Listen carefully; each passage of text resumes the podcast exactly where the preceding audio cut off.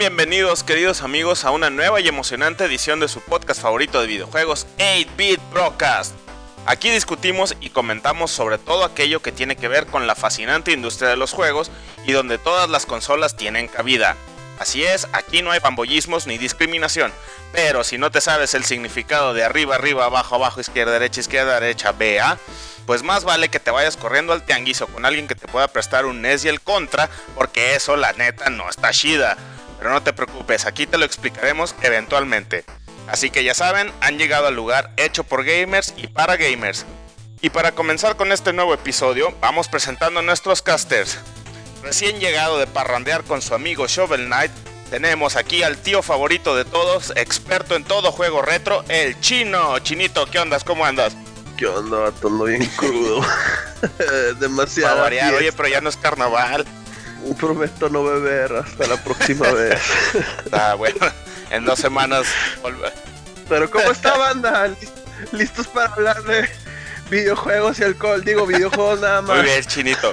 Y también está con nosotros un gamer que siempre está al pendiente de ofertas de consolas de PlayStation 4 para ver si por fin puede realizar su sueño de jugar Witcher 3, ya que su compu lamentablemente no del ancho sin embargo, sus recomendaciones siempre son seguras. Está con nosotros Armando.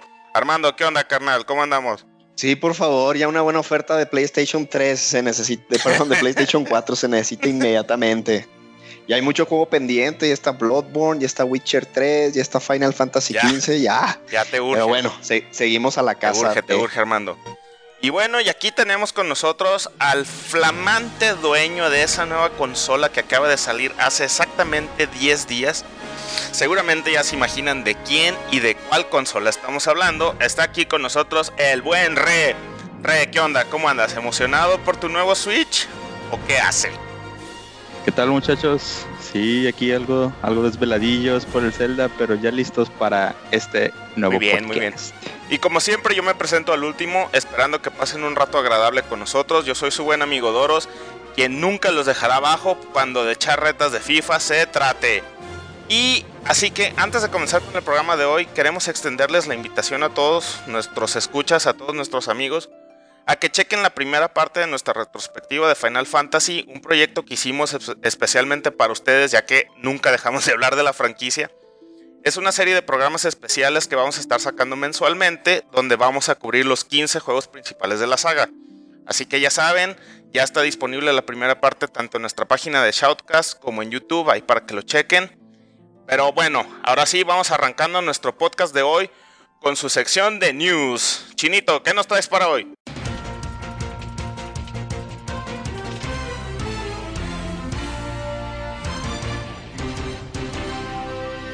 ¿Qué onda, raza? Bueno, aquí ya les dar las noticias de la semana, de las semanas, y a ver si todos los hace felices con las cosas que les voy a traer. Bloodstained Ritual of the Night está saliendo para el Nintendo Switch también. Bien, Switch, ahí la llevas. Así síguele.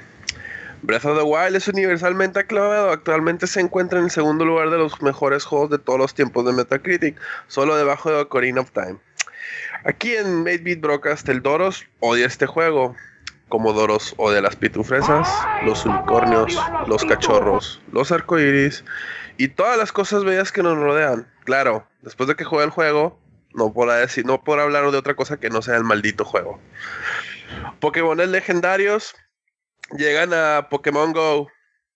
¡Yay! ¡Atrapé uno! ¡Ay, estoy muerto! Overwatch ha sacado un nuevo personaje, Orisa. Ah, Overwatch. Es el mejor, eres el regalo que sigue dando y dando y dando. Nami está tratando de parchar Bomberman R con sus problemas de frame rate. 2017 y este tipo de problemas en un juego tan demandante de gráficos como Bomberman qué tiempo para estar vivo. Nintendo Switch vende 313.637 unidades en su primera semana de lanzamiento en Japón. El Wii, U, el Wii U al igual vendió 307.471 unidades y los reportes están diciendo que el Wii más o menos vendió como 70.000 arriba del Switch. O sea que está en mitad del camino. No está mal para una consola que viene siguiéndole el Switch. Mientras todo el mundo le está poniendo atención al Zelda, nótese que el One to Switch debió haber sido promocionado como un juego dentro del dentro del aparato tipo como el Wii, Sports. Tiene 56 en Metacritic y es y es una pues no se ha vendido. ¿Por qué creen? Si lo quieren, la verdad, experiencia que baje de precio. Es un juego no es ni siquiera un juego, es mírame a los ojos y escucha tu aparato. El trailer de Final Fantasy de 30 aniversario salió donde te muestran un video de todas las versiones originales de cada uno de sus juegos. Nada más, no anunciaron nada. Sacaron un trailer para enseñarte algo que ya sabían. Como si no supiéramos que existían todos estos juegos. Y de nuevo amigos, si le suben el volumen hasta el tope, hasta el tope, hasta el tope, podrán escuchar el pobre corazón del Doros rompiéndose aún más. Y esto ha sido todo por The News. Doros, te paso la batuta. Muy bien, Chinito. Eh, antes que nada, quiero aclarar que no odio las pitufresas, ni los unicornios, ni todo aquello que nos da alegría en esta vida. ¡Los cachorros! ¡Lo sabía! ¿Qué clase de persona eres? solo tengo un poquito de, hate por el nuevo Zelda. Em, es, algo que ni yo me puedo explicar. Hasta que lo juegue. No, sé por qué, por qué se convirtió mi... Ah, en fin. Muy bien, Chinto. Pues muchas gracias por The News. Muchachos, ¿algo que quieran agregar? Yo nada más quiero agregar ahí esa parte de las noticias que uno, uno de mis juegos favoritos que salió para el Nintendo, 1942 se llama, ahora ya está también disponible en, en mobile, en Android y, y en, en, iOS, por si lo quieren revisar. Muy bien, muy bien. Ah, y por cierto, también una, una noticia aquí de última hora, para los que no sepan, y sepanlo ahora, ya está disponible el, el nuevo firmware del PlayStation 4 que le agrega soporte para discos duros externos. Entonces, para aquellos que sufrieron de que se les acababa muy rápido el, espacio, pues ya, ya tienen la opción no solo de hacerle el upgrade al disco duro interno, sino que ya también pueden conectarle un disco externo de hasta creo que un terabyte o algo así. Entonces, pues ahí están las noticias de la semana. Y bueno, pues ya para arrancarnos con los temas del día de hoy, eh, como todos saben, se acaba de cumplir la primera semana y días de que salió la nueva consola de Nintendo, el Nintendo Switch. Ya es una realidad, ya está aquí con nosotros. En mi opinión, aquí en México está con un precio muy, muy por encima de lo que debería de costar. Está en 10 mil pesos más o menos. Es así como que el precio estándar. En algunos lugares lo tienen con oferta en 9 mil, en algunos otros Ahí con algunas promos se logra bajar hasta unos 8000, 8500. Y bueno, pues ha sido la plática eh, desde el 3 de marzo. El puro, aparato, sin juego. Los juegos, los juegos andan arriba de 1400. Que bueno, es básicamente el Zelda. Ajá, y están baratos. Básicamente Zelda es el, es el juego, ¿no? Que ha sido la. El, el único juego que vale la pena. Sí, digo, eh, ha sido básicamente pues la, la, plática de toda la semana, la nueva consola y, y bueno, ese va a ser nuestro primer tema de hoy.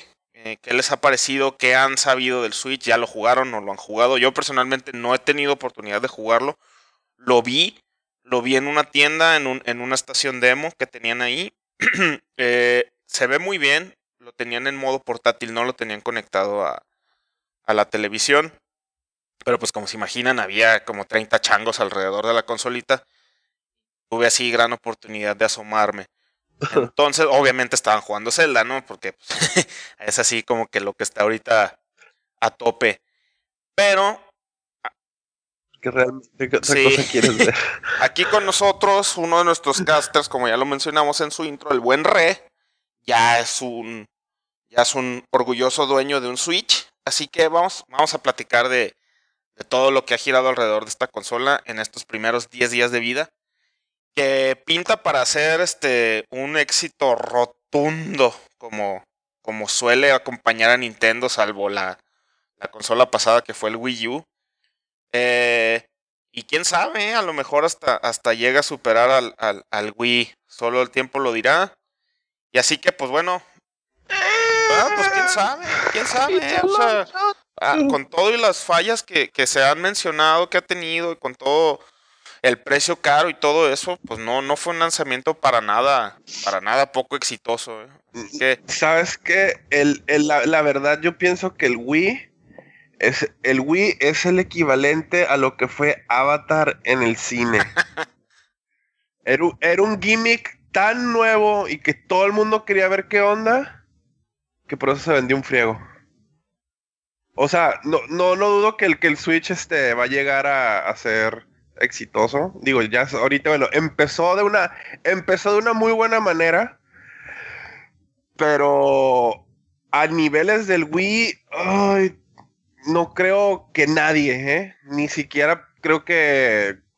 O el, bueno, el Xbox ni de pedos va a llegar. Este. Y el, Igual, Sony- igual, com- igual el, el Play 4. opinión.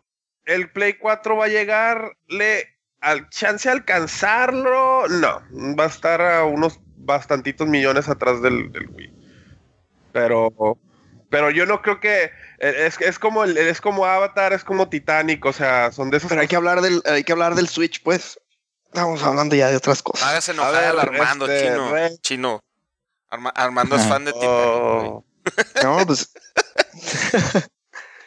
sí, esos violinistas, güey, siempre me hacen No, llorar. pero sí, a ver, eh, entrando en materia de, de- de lo que es el Switch, a ver, Re, pues tú, yo creo que tú eres el indicado para, para iniciar con esta plática, ya que tú eres el que ha tenido, obviamente, más tiempo con él. ¿Qué te ha parecido? ¿Cómo te has sentido tiempo en de estos sueño. primeros días con tu, con tu nueva consolita? ¿Ya, ya le hiciste su cuna y le cantas, le cantas Lola Vice en la noche y todo ese show? ¿O, o cómo te ha ido con él? Fíjate que eh, intent- intentando hacerlo más objetivo. objetivo, por así decirlo, el aparato es, es- se me hace que es muy buen aparato. Este, obviamente no llega al nivel de lo que pudiera ser una consola de casa, no sé, un PlayStation o un Xbox. Em, ¿Por qué digo eso? Porque generalmente vas a utilizarlo como móvil. O sea, lo vas a traer portátil. Eventualmente, si llegas a tu casa o necesitas cargarlo, lo que sea, este, lo vas a conectar, digamos, a la tele para, al dock para que se cargue. Pero fuera de eso, este, es un, es una, pues es una, es una tablet con una muy buena resolución, con un juego que ahorita está súper de moda y está, digamos, eh, con, con lo nuevo, con lo llamativo, con lo flashy, que es el Zelda. Eh, sí hay otros jueguillos ahí que es algo de lo que quiero comentarles más adelantito en, en, en cuanto a la librería que trae ahorita o que con lo que hay disponible en la tienda y, y físico, eh, pudiera ser, digamos que suficiente. Por ahí he escuchado eh, reviews o críticas de, de que dicen, no, pues es que el Switch ahorita, por ejemplo, si no eres fan de Zelda, pues no vale la pena que lo compres. Y es verdad. Oye, Re, aparte, ahorita, por ejemplo, el Switch, ¿qué, qué viene activado que puedas utilizar en la consola? O sea, ya está lista la tienda virtual, o sea, que está activo. Sí, ya está listo la, la eShop, ya está, ya está funcionando. Este, hay por ahí, está el Shovel Knight, está el, el base y está el, el DLC. Está, por ejemplo, hay un juego que se llama Sniper Clips que no he comprado, pero lo quiero. Hay un juego de, de carreras que es como tipo, como Star Fox, por así llamarlo. Y de Eh, CP0. Ajá, el, el RMX. Eh, esos juegos no están caros, o sea, el, el Sniper Clips cuesta alrededor de 500 pesos, 471 algo así. Ujú. Y son juegos que, eh, no sé, o sea, no, no, son, no son un Zelda, no son un Mario, pero Son minijuegos. son, son juegos que puedes andar cargando para jugar los multiplayer Son más, más como... Vaya, son juegos que apelan más a la- al aspecto portátil del Switch, me imagino, ¿no? O sea, porque Sí. yo entiendo, digo, Así el. Zelda, mm, pues sí es muy atractivo jugarlo portátil, no, no lo niego. Este, Uf, no lo niego, pero sigue siendo como que un juego que lo ubicas más como un juego tradicional de consola de tu tele, ¿no? Este, oye, una, Ah. una pregunta, Re. ¿Los, ¿Los precios de la eShop están en pesos mexicanos como, como en el 3DS o, o están en dólares? Están en pesos mexicanos. Pero eso, eso va a depender de, de cómo tengas seteado tu, tu ah, perfil. ok. Ok. Sí, porque eso, eso, me gusta mucho de, la eShop del 3DS que te los ponen pesos, no en dólares. Sí, ya porque, te dice Por ejemplo, ahí, ahí sí, sí, la verdad, este. Bueno, yo, yo que juego principalmente en, en Play, sí la riega que si, aunque tengas cuenta mexicana, te ponen los precios en, en dólares. Aunque, bueno, si alguno de los que nos está escuchando sabe cómo cambiar esa opción, por favor, dígame. Oye, R, ¿y, mm. has tenido alguno de los, de los problemas que, que, se han reportado? Porque eso, eso pues, sí está de llamar la atención, ¿no? Porque a mí personalmente me da la, la impresión de, de, que apresuraron la salida del Switch para ya matar por completo el Wii U. Y ya así como que sí, bueno, ya hicimos el experimento con la tablet del Wii U, ya lo que sigue, lo que sigue. ¿Tú te, ¿A ti te ha pasado? Bueno, antes, antes de que me contestes, déjame mencionar tantito porque a lo mejor habrá quien nos escuche que no, que no sepa de qué estoy hablando. Se han reportado varios, varios problemas de hardware con el Switch, con este primer batch de producción. Entre ellos está que el, el Joy-Con izquierdo se desconecta muy fácilmente de la consola y de repente no la detecta. Ese es uno. Otro que a mí se me hace que es de lo más grave es que el docking, que es con lo que lo conectas a tu televisión, raya la pantalla al, al montarlo. Otro, que bueno, igual es hasta más grave que el anterior, eh, ha habido consolas que no detectan los cartuchos. O sea, le, metes el cartuchito y no hace nada. Y otro por ahí que escuché fue que tiene problemas con el al conectarse al Wi-Fi. ¿Tú has experimentado alguno de estos, de estos problemas hasta ahorita o, o has tenido suerte y te salió al trancazo? Fíjate que agregando uno de esos, de esos problemas que también yo escuché es que, eh, que también fue muy sonado, es que traía la pantalla, traía píxeles muertos. No sé si escucharon ese. Sí, sí escuché yo también. Yo no. Ok. Y eso lo que trata es, o, de, lo, de lo que reportan es que en la pantalla se ven así como líneas o se ven ciertos píxeles que no prenden. Eh, eso no, no, me ha pasado, eso, eso te das cuenta de volada en cuanto lo prendes y, eso es un, pues una falla en, el hardware, ¿no? Eh, bueno, afortunados para los que estén en Estados Unidos o para los que lo hayan comprado aquí, eh, pues el aparato tiene garantía, entonces igual van y lo regresan y, les hacen el cambio, ¿no? Eh, desafortunado es de que si no tienen stock, pues van a tener que esperarse.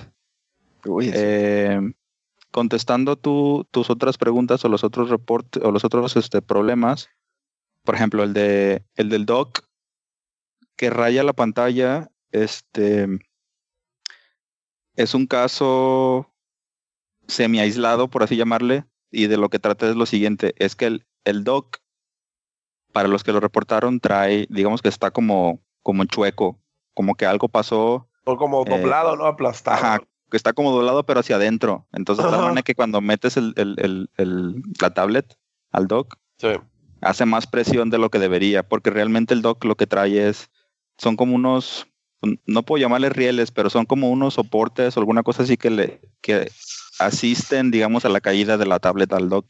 Oye, preguntarle, ¿ese dock es el que lo conectas como quien dice a la y, te la hace el, el, switch ya la parte como consola? Sí. Eso, ah, ok.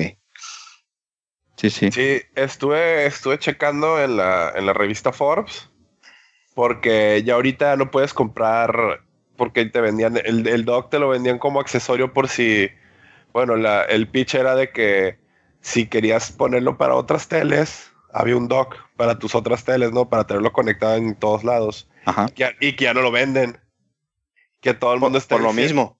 Que todo el mundo está diciendo que, que Nintendo este que los que los que los regresó, pues que se los mandaron de vuelta para pues, para no venderlos por el mismo error. Y este y dicen que, que, la página oficial que ellos, ellos según dicen que, que, no es cierto, que no, que no pidieron de vuelta las unidades y que según se vendieron todas, que porque hubo alta demanda, que a mí se me hace una mamada, este, porque el, el, el que sí se las creo, y más por el, el bronca de los Joy-Cons, es el que sí dicen que está totalmente vendido, es el del Pro Controller porque me imagino que estará toda madre jugando el Zelda en ese, en ese control. Oye, este, Chino, pues, pues, pues, a lo mejor ahí lo que hicieron fue hacer un recall ah. de todo eso para tenerlo de stock o algo así. No, para, o sea, que hicieron el recall de esos, pero según ellos dicen que se les vendió todo. Ok, no lo están aceptando. pues. y en la página, Simón, no están aceptando. Y, en la página, por lo general, o sea, el, el Pro Controller también se, se vendió todo. Pero haz de cuenta que el Pro Controller todavía te mandan links a otros lugares donde lo puedes conseguir. Y el dock no. Entonces, así como que, este, obviamente ahí pues, no suena. No eh, tiene bueno, sentido, ¿no? En el artículo suena medio sospechoso esa cosa, ¿no? De que, ah, qué casualidad que, el, que uno sí y el otro no. Entonces, este, sí, o sea, sí, sí es este, no es algo, sí es medio común el rollo. Y, y pues lo del, y lo que he visto, eh, me he puesto a ver muchos reviews de otras publicaciones, tanto de video y como en texto. Este, que sí, o sea, muchas veces sí se ha estado quejando bastante de lo del, de lo de, ¿cómo se llama? De, de que los Joy-Cons, este, que sí de repente se desinquean y así que en medio que, que están jugando así, dicen, estoy jugando Zelda y que de repente Link se pone a hacer otra cosa porque pues, se deslinque esa onda y se aloca. Yo escuché, yo tengo un compa, güey, de hecho que, que le fallan los Joy-Cons y también tiene el Zelda. Y es así, por ejemplo, de que está en una pinche montaña y el Zelda se, eh, perdón, y el Link se avienta así, ah, porque se le deslinkean en su momento, así de no manches. Y pues, según esto, pues este Zelda está bastante difícil como para que te tires de un precipicio, ¿no? Este, y luego, ¿cómo se llama? Este, esto sí, no, no, no, yo no me pude dar cuenta porque al igual yo vi el, yo vi el Switch en modo portátil. Sí es cierto que cambia el frame rate cuando, sí es cierto lo de que el frame rate se, se medio, le dan medio achaques al, al juego ya en modo casero, modo consola. Como achaques. O sea que el frame rate sí se, se llega a Se alentar, cae. se cae. Mm, no, pero fíjate que sí he notado otras, otras cosas. Este, por ejemplo, cosas que no esperaría que, que hiciera el Switch o que hiciera el juego. No sé si les ha tocado este, cuando juegan, por ejemplo, que van jugando algo y va, va rendereando como a cierta distancia. Sí, como el draw distance, ¿no? Y de volada se nota, ándale, que de volada se nota la, la línea. O sea, vas caminando y de la línea para allá se ve borroso y de la línea para contigo Ajá, se, sí, ve, sí. se ve bien. Simón. Eso, eso me ha pasado en varias partes, eh, específicamente en cosas como de montaña, como que la, como que la textura esa está como más pesada y como que le batalla más en, en- en cargarse, pero digamos nada, nada muy así de que uy es que se me adelantó, se me alentó, o uy está Ah, choppy. ok. Pero La eso, verdad es eso que no te pasa en las dos modalida- en modalidades, tanto desconectado y conectado. El detalle es de que cuando está conectado a la tele, pues es más visible porque lo estás viendo más grande. Y es, lo- y es Ah. algo de lo, de lo que le decía a, a Y, Doro. y la resolución cambia, ¿no? También. Ajá. Entonces es, es más notable porque pues es, es 1080, bla, bla, bla. Y, y como estás en la tabletcita, que es algo de lo, de lo que también les quería comentar, realmente el aparato es muy pequeño. Yo escuchaba que decía, es que Sí. cuando lo, cuando lo, lo- lo agarras es, es, es pequeño. Y yo, ay, pues qué tan pequeño puede ser. Pero sí, o sea, agarras el Joy, el Joy-Con es así como, como si agarraras un huevito así de, de un pollito, así está bien chiquito. Sí, bien chistoso.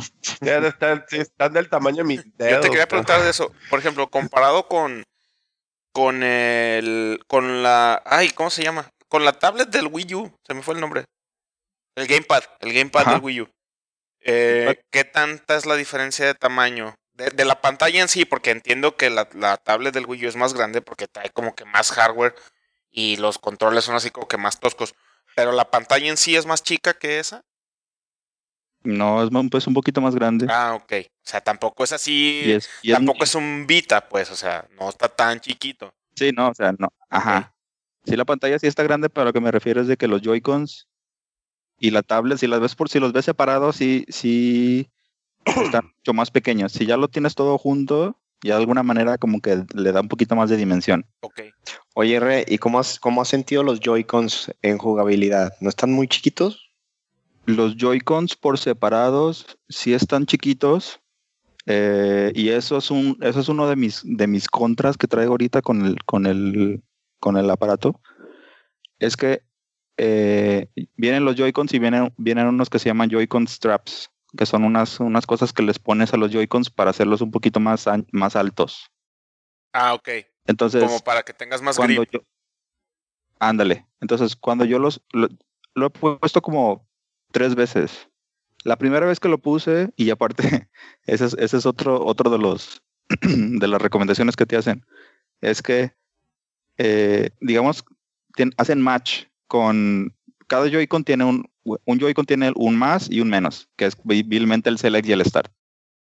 Entonces, el strap tiene que hacer match con el símbolo, porque puedes ponerle, por ejemplo, el, creo que el izquierdo es el menos, y si le puedes poner el, joy, el, el strap con el más. Y si haces eso, tienes la posibilidad de tronar creo que el segurito que hace que se queden que se queden locos. ¿Sí me explico? Sí, sí, sí. O sea, te, puedes echar ya sea o el, o el strap o el Joy-Con. Sí, sí, por accidente, si por accidente le pones el derecho al izquierdo, corres el riesgo de darle en la torre a alguno de los dos.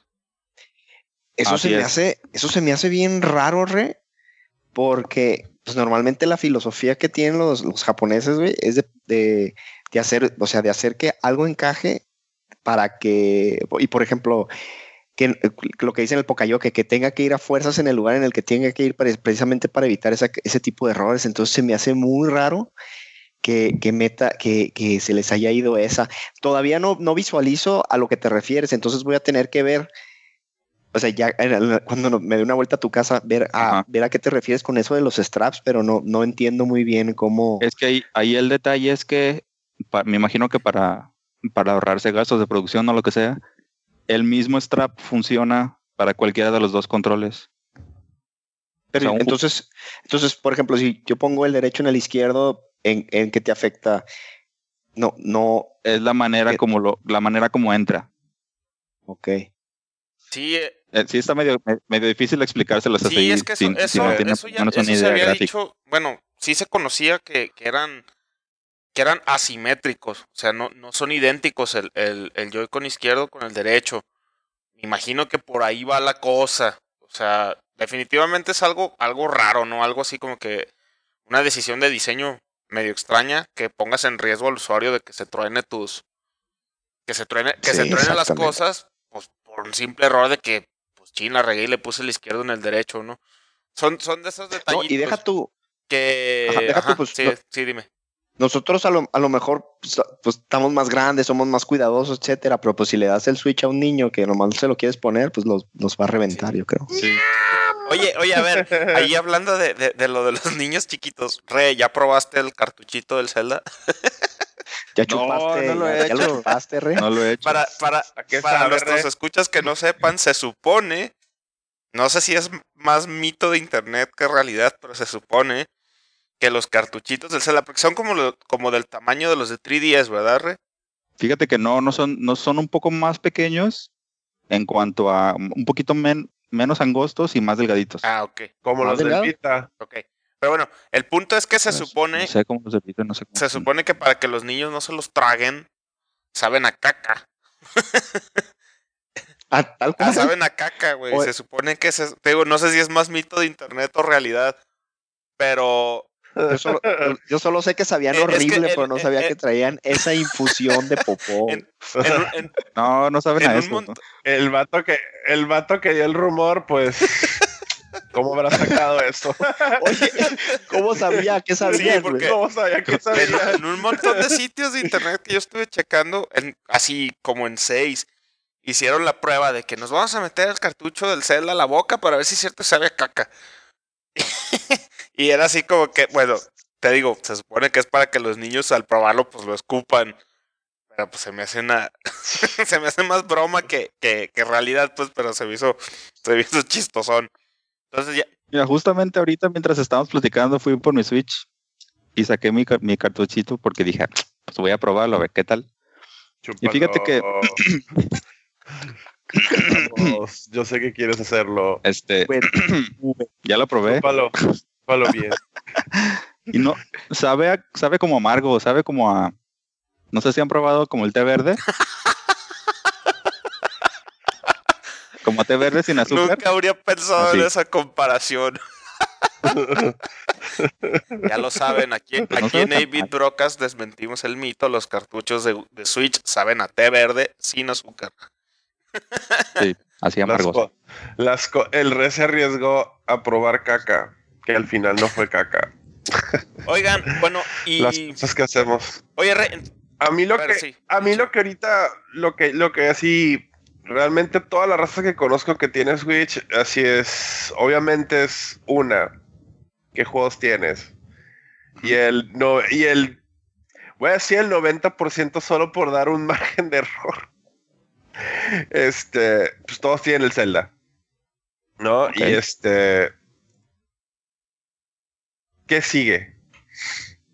O sea, eh, pienso mucho de que, de, que, de que el aparato ahorita está pegando machín por el Zelda y, y la neta no, no, he, visto y me puse ahorita me estuve leyendo así de lo que viene. Digo, el, próximo que viene, y bueno, yo pensaría que vale la pena. Si es que no lo tienes en otra cosa, si es que no lo compraste ya, es el Mario Kart, el que te viene todo. Sí, no, tienes el deluxe. Creo que te va a venir hasta lo que no. Oye, chino.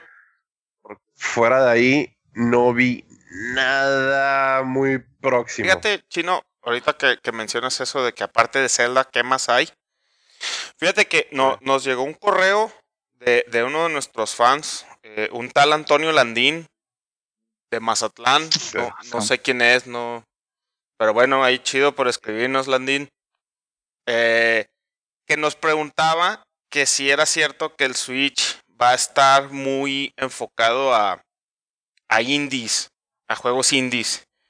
¿Han, sabido algo al respecto? Yo lo último que investigué fue que... Ah, la verdad les voy a deber el nombre de, del desarrollador. No, no lo anoté y se me olvidó ahorita. Pero que él decía que si un juego indie estaba en, en Steam, no habría razón por la cual no debería estar en el Switch. Pero ahí en mi opinión, pues este, no sé, como que no se me haría tan chido que el Switch termine siendo una máquina más indie que, que de Nintendo, ¿no? ¿Ustedes qué, qué, les parece eso? Mira, yo lo que, lo que, o sea, empezar la, la máquina indie de por preferencia es el, la PC, ¿no? Eso es, eso es claro. Ahora, el Switch que se vaya a enfocar mucho eso, no creo. Que es más indie friendly, por supuesto. Mucho más que los anteriores. Que, el, Wii, el Wii U de repente sí tenían dos, tres jueguillos ahí en su. y buenos en su librería. Yo pienso que este, este, el Switch se presta más. Y este. Pero no, o sea, olvídate, olvídense de que. Olvídate que Nintendo llegue a una conferencia y te diga, nosotros somos la primera opción en indies. No, ellos primero muertos antes de decir eso. Ellos siempre te van a decir, nosotros somos el sistema de Mario, somos el sistema de Zelda, somos el sistema de X juego y así. O sea, ellos siempre van a hacer lo que ellos saquen. Eso es lo que los va, o sea, ellos somos los innovadores, somos los que vamos a hacer estas cosas nuevas con el, con el Switch. Ellos son primero pero yo, yo sí opino que este, este aparato se presta mucho para, para trabajar en indies. ¿Sabes qué, Chino? Eh, a mí ahí lo, lo, que se me haría como que el riesgo que podría correr el Switch es que le pase lo que le pasó al Wii. El Wii sí fue una máquina increíblemente exitosa, ¿no? Todos lo sabemos. No sé, no sé si le llegó al Play 2 o no como la más vendida en la historia. Pero si no le llegó o la superó, pues andan cerca ahí, el Play 2 y el Wii. Pero el Wii le pasó que por ser tan, tan como era, se llenó de, de, de shovelware bien rápido. Bien, ah, bien, bien rápido. O sea, ibas a cualquier tienda de videojuegos eh, y encontrabas. Era increíble la cantidad de basura que veías para Wii. Claro, todas las consolas siempre han tenido su dosis de juegos basura y sus desarrolladores patito y lo que tú quieras. Pero en el Wii era, era muy, muy notorio que ibas, por ejemplo, a la tienda del planeta de los juegos y veías así miles y miles y miles de, de, juegos que tú ni sabías que existían. Juegos de Ana Montana, juegos de... Ay, güey, hasta un juego del Chavo del 8 había. Y esos porque son, porque son los que me acuerdo ahorita, ¿no? Pero había demasiados juegos de shovelware si los indies están viendo el Switch como, como una puerta de entrada para, para abarcar más mercado, Y no estoy diciendo que los, que los juegos indies sean malos, ¿eh? Ya al principio yo era muy reacio a los indies, pero últimamente le, le he estado entrando a varios y me he llevado muy gratas sorpresas. Ahí lo que se me haría, te digo, que corre el riesgo al aparato es de que se haga una máquina de indies, indies, indies. Y pues no sé, que, que, no, No. que pierdan el, el- el third party support que se supone que ahora Nintendo sí va a tener. ¿No? Porque de entrada, así rápido, se me viene a la mente el Dragon Quest 11, que ya está confirmadísimo para, para el Wii. Ah, perdón, para el Switch. Entonces ahí, ¿cómo, lo ven? No, aquí yo creo que va a pasar, que va a pasar lo siguiente. Este.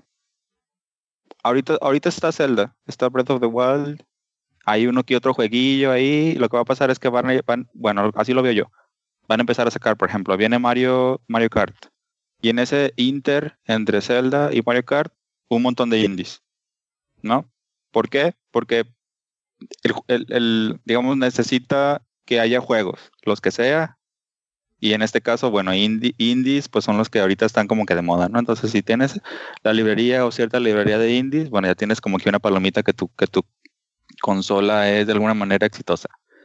Entonces, así se lo van a ir llevando y en ese, en ese inter entre juego y juego que saque Nintendo, se van a apoyar de los, los third party y de indies. Yo así lo veo. Es que eso, es- eso fuera lo ideal, ¿no? Yo, por ejemplo, mira, yo eh, retomando un poquito lo que el chino me echó carrilla al inicio, este, ahorita soy medio hater de Zelda. No estoy diciendo que el juego sea malo. Creo, creo que eres, creo que eres la, la única persona en todo el planeta, güey. Pero, no, pero no dale. soy el único. Dale, Ya, está- ya he estado investigando. He estado investigando. Sí, ya, eh, habemos más que no estamos tan convencidos. Reclutando. Te digo, yo no sé en qué momento mi hype por el nuevo Zelda se convirtió en odio. Porque ahorita realmente lo odio el juego y mientras más veo cosas del Zelda, más me amarga como lo de que los trajes clásicos de Link sean exclusivos de los amigos o que le movieron demasi- demasiado la, Cachín. la- la fórmula de Zelda a mi gusto. Estoy hablando personalmente. Yo creo que va por ahí. Que me movieron mucho el, el- el- el status quo del Zelda y como que estoy batallando en aceptar lo nuevo. Probablemente, como dijo el chino, ya que lo juegue, tal vez en un año, este, me guste. Ahorita no. Pero en fin, el punto que quería hacer era que ese third party support, ojalá de veras no lo pierda Nintendo, porque a mí sí se me hace bien atractivo. Eh, por ejemplo, Dragon Quest 11, voy a, voy a ponerme un año a partir de ahorita que a lo mejor me animo a comprar uno, porque la, realidad de las cosas es que yo sigo interesado en comprar un Switch. Eh, a pesar de que soy gamer de Sony ya desde hace muchos años, eh, ahorita sí estoy muy interesado por un Switch. Probablemente me espere al, al segundo batch de producción, donde corrijan estos errores de los que estamos hablando. Pero imagínate que a todo dar, jugar el Dragon Quest 11 así on the go, la verdad, ya para estas alturas de mi vida, que ya estoy más grande, que ya mi hijo y que ya tengo más responsabilidades y tengo que andar en la calle prácticamente todo el día, me llama mucho más la atención jugarlo portátil que sentarme en mi tele a jugar dos, tres horas pegado a la tele, porque de entrada no las tengo la gran mayoría de las veces. Entonces, Digo, en este caso estás hablando de jugar el Dragon Quest 7, la versión. Digo, el 7, el 11, la versión, este, la de alta definición. sí, no, no Porque la de 3DS, no, estoy hablando de... En el ahorita, hasta el momento, ahorita ya tienes, de hecho, las dos consolas donde va a salir. sí, Oye, R, eh, y una pregunta que se me hace interesante de, de- de lo que ahorita, por ejemplo, está mencionando Rochin, de eso de On The Go y eso. Tú que tienes el 3DS y que tienes ahora el Switch, ¿crees que lo pueda llegar a, a, sustituir o cómo lo has sentido? Yo creo que sí, ¿eh? Porque algo de, algo de que de lo que no les he mencionado, no les he platicado, es que el aparatillo es, es este es rápido. O sea, eh, aquí in- incluso en este tiempo, en ese tiempo que lo he tenido, les comentaba que lo jugaba más, más como en modo portátil porque de repente no sé, tengo, no sé, estoy cocinando y en lo que termina de hacer cualquier cosa, prendo el Switch y entro al juego y los loading times casi no son, no son tan, tan enfadosos, tan engorrosos. Avanzas, juegas, la, la, la, lo, lo suspendes y sigues, ¿no? Bueno, ya me regreso a lo que estaba haciendo antes. Entonces, fácilmente sí, sí veo el Switch que en un futuro, a lo mejor Nintendo ya decir, ¿sabes que Ya no vamos a hacer Game Boys, ahora vamos a hacer las siguientes iteraciones del, de, de ese tipo como consolas híbridas. Eso no. Eso no, No, yo, digo- yo, yo digo que. Yo digo que ya este. El, va a morir el. Yo digo que el, al 3DS le queda un año o a lo mucho dos. Y ya de ahí ya todo debe de shiftear para, Sí. para el Switch. Este. Pero ahorita que estoy viendo, mira, o- o sea, ahorita que estoy viendo listas de o sea, juegos que realmente llamativos, pues está obviamente el, el Mario Kart, aunque ya todo el mundo lo jugó. Más los fans de Nintendo, pero está chido Pues que todos los de Nintendo ya los jugamos, güey, en alguna iteración. el, el ARMS, a ver qué tal está. Que se hace así algo, o sea, se ve medio innovador, si es que, si es que no está muy sencillón como los demos he visto. Pues quiero pensar que le van a meter más. Este, Splatoon 2, que pues también este, es, es- es un juego, es su eSport. Tiene sus seguidores, ¿no? No, es Sí, Simon. su fanbase. Digo, hasta lo que he visto de juegos indies que han estado anunciando, o sea, lo que es Show Knight, Steam World Dig, este Stardew Valley, o sea, al parecer no están haciendo lo que hicieron con el, con el Wii, de que meter cualquier cosa. Entonces, es- o sea, están metiendo Stardew Valley, este, están Steam World Dig, o sea, son juegos indies de, de calidad, o sea, rascando la triple A, de juego triple A, no, o sea, no, no, no están metiendo cualquier fregadera solo por rellenar el, el, ¿cómo se llama? El aparato de juegos. Ojalá. Sí. Que eso está muy bien. Digo, ya por otoño va a salir Skyrim, que se me hace una completa estupidez. Ese juego debió haber estado desde el No, y con principio. el Zelda tantos también años. como que ya no tiene mucho sentido. No, o sea. No, no, o sea. Tienes razón, perdió un el- poco el de sentido. El, es- el Skyrim, o sea. El Skyrim, este. Debió haber estado ahí al principio nomás para tener más variedad. O sea, todo, o sea, el hecho de que Zelda todo el mundo lo tiene. O sea, tú vas, tú. Nadie que tenga un Switch ahorita, si tú no te va a decir cuál juego compraste, no te van a decir ni Sniper Clips ni One to Switch. Es decir, lo compré por el Zelda. Sí, definitivo. Sí. Y, y es- y está chido, y está chido que hubiera tenido el Skyrim, o sea, un juego como Skyrim ya desde el principio. Super Mario Odyssey, la neta, mira, el juego ni tiene forma. El, el- demo que te enseñaron realmente ni sabes qué onda con el juego, nomás sabes la mecánica principal que es lo del sombrero. O sea, ese era, era un, está en alfa de seguro ese juego. Y, y ya de ahí, este, lo del el FIFA 18, pues, ah, no va a llegar, ah, no, mentiras, van a, sí, van a sacar FIFA 18. Pero pues eso ya es, es quiero pensar que va a ser la versión que ya no va a ser una versión este rebajada como previamente en sus otros aparatos tenían. No sé si se acuerdan en la época cuando era el Play 3 y el Wii, este que los de que si veas las portadas y haz de cuenta que en las portadas de los del Xbox y, y del, y del Play 3 se veían los jugadores así bien realísticos y la versión de Wii era así el mismo jugador pero en caricatura, Sí, sí, o sea, casi casi diciéndote, este es el jueguito light. Este, entonces, y ya de ahí, este, pues Xenoblade 2, pero es así como que.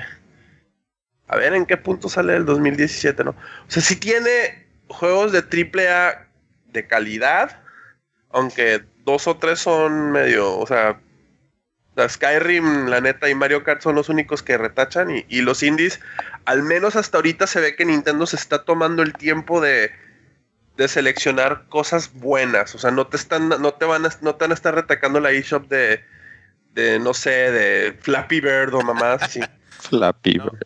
Sí, no, no, es neto. O sea, ahorita lo que estoy leyendo así de juegos que van a venir, lo que tiene va a estar bueno, pero sí es así como que hasta, eh, o sea, esperemos que en el que en el transcurso del tiempo pues ya vayan anunciando más cosas y vaya saliendo, o sea, está bien, el aparato tiene cosas buenas. Lo único que me preocupa es el es la distancia entre una y otra. Pero pero sí este ahí va. Y yo creo que el, pedo del aparato, más que nada, lo que mucha raza se ha amargado más que nada es con lo que estábamos hablando al principio. Pero pues sí, ¿De los ahorita, ahorita, sí, ahorita sí de que me quedo así de que disfruten el Zelda porque todavía falta buen rato para que les salga algo que quieran comprar. Sí, aparte ahorita, por ejemplo, estoy, estoy viendo el, el, el la eShop y hay algunos jueguillos que son de Neo Geo incluso. Ah, ok.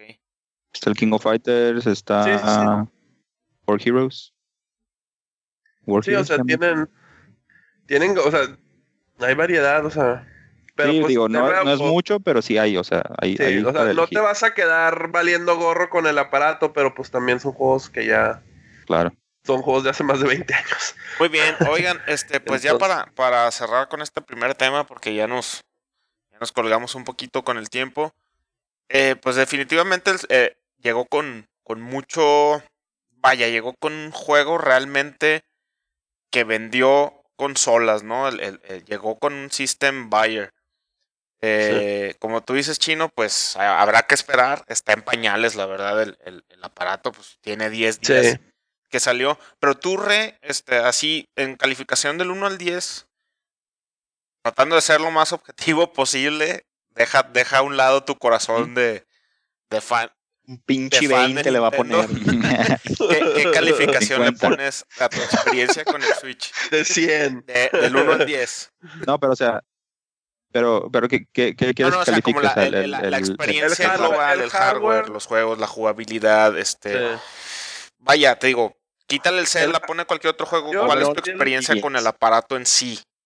Yo digo, este, tomando en cuenta que jugué Zelda y el demo de Sniper Clips, que son dos rubros completamente diferentes y, y audiencias diferentes, mm, pudiera decir, no sé, un 9, 8, 5, 9. Porque realmente el aparato no, o sea, no, no tiene, no tiene muchos contras que yo le vea. Digamos, es portable, se carga rápido, es ligero, este, salvo esa parte de los controles, digamos, yo no, quizás son cosas, son cosas personales, no son, son issues personales, como no sé, alguna tontera como eso de que, no sé si han visto en los videos que con un, que con una mano quitan el control, el- los Sí. Joy-Cons. Yo no he logrado, yo no he logrado hacer eso porque o, o- o me da miedo o lo que sea. Pero, pero en general, o sea, no, no creo que sea un mal aparato. Desafortunadamente sí no tiene muchos juegos que pudieran abarcar muchas, muchos tipos de, de personas o muchos, o muchos gustos. Pero cuando llegue el momento en el que haya muchos juegos para todos, sí se va a vender muy, muy bien. Yo digo que hasta va, yo, el Switch de aquí para, vamos a decirlo, va a ser, yo creo que sí va a ser ahorita la segunda, la segunda consola que se va a vender más. O sea, eh, yo creo que, o sea, de aquí en adelante va a ser hasta, hasta que los, hasta que empiecen a salir las siguientes generaciones va a ser el Play. Porque está vendiendo a lo loco, le está vendiendo a 2 a 1 al, al, al- al- ¿cómo se Xbox llama? One. ¿El Xbox? Y el Switch va a estar como en medio. Porque el Switch es, es el que te cubre un espacio. Y más que nada, en mercados internacionales yo digo que todavía va a vender más por el hecho de que no está insanamente caro como aquí. Eso sí.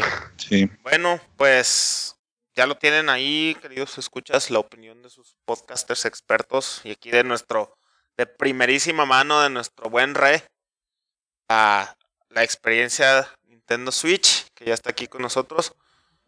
Y con esto le damos ya cierre a este tema para pasar a lo que sigue.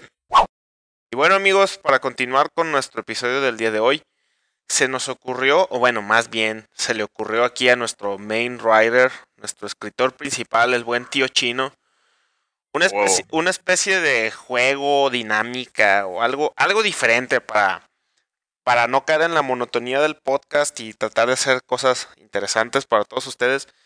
Se le ocurrió que cada uno de nosotros armara su propio juego, algo así como en esas tiendas que vas a las plazas y armas un osito de peluche que le vas poniendo que la cabeza tal y los colores tal y el ojo tal. Algo así, pero con videojuegos. Entonces, esta nueva mecánica se, se llama así, tal cual. Arma tu propio juego, así como Build Your Own Game. Secuela, no secuela, precuela, lo que se les antoje.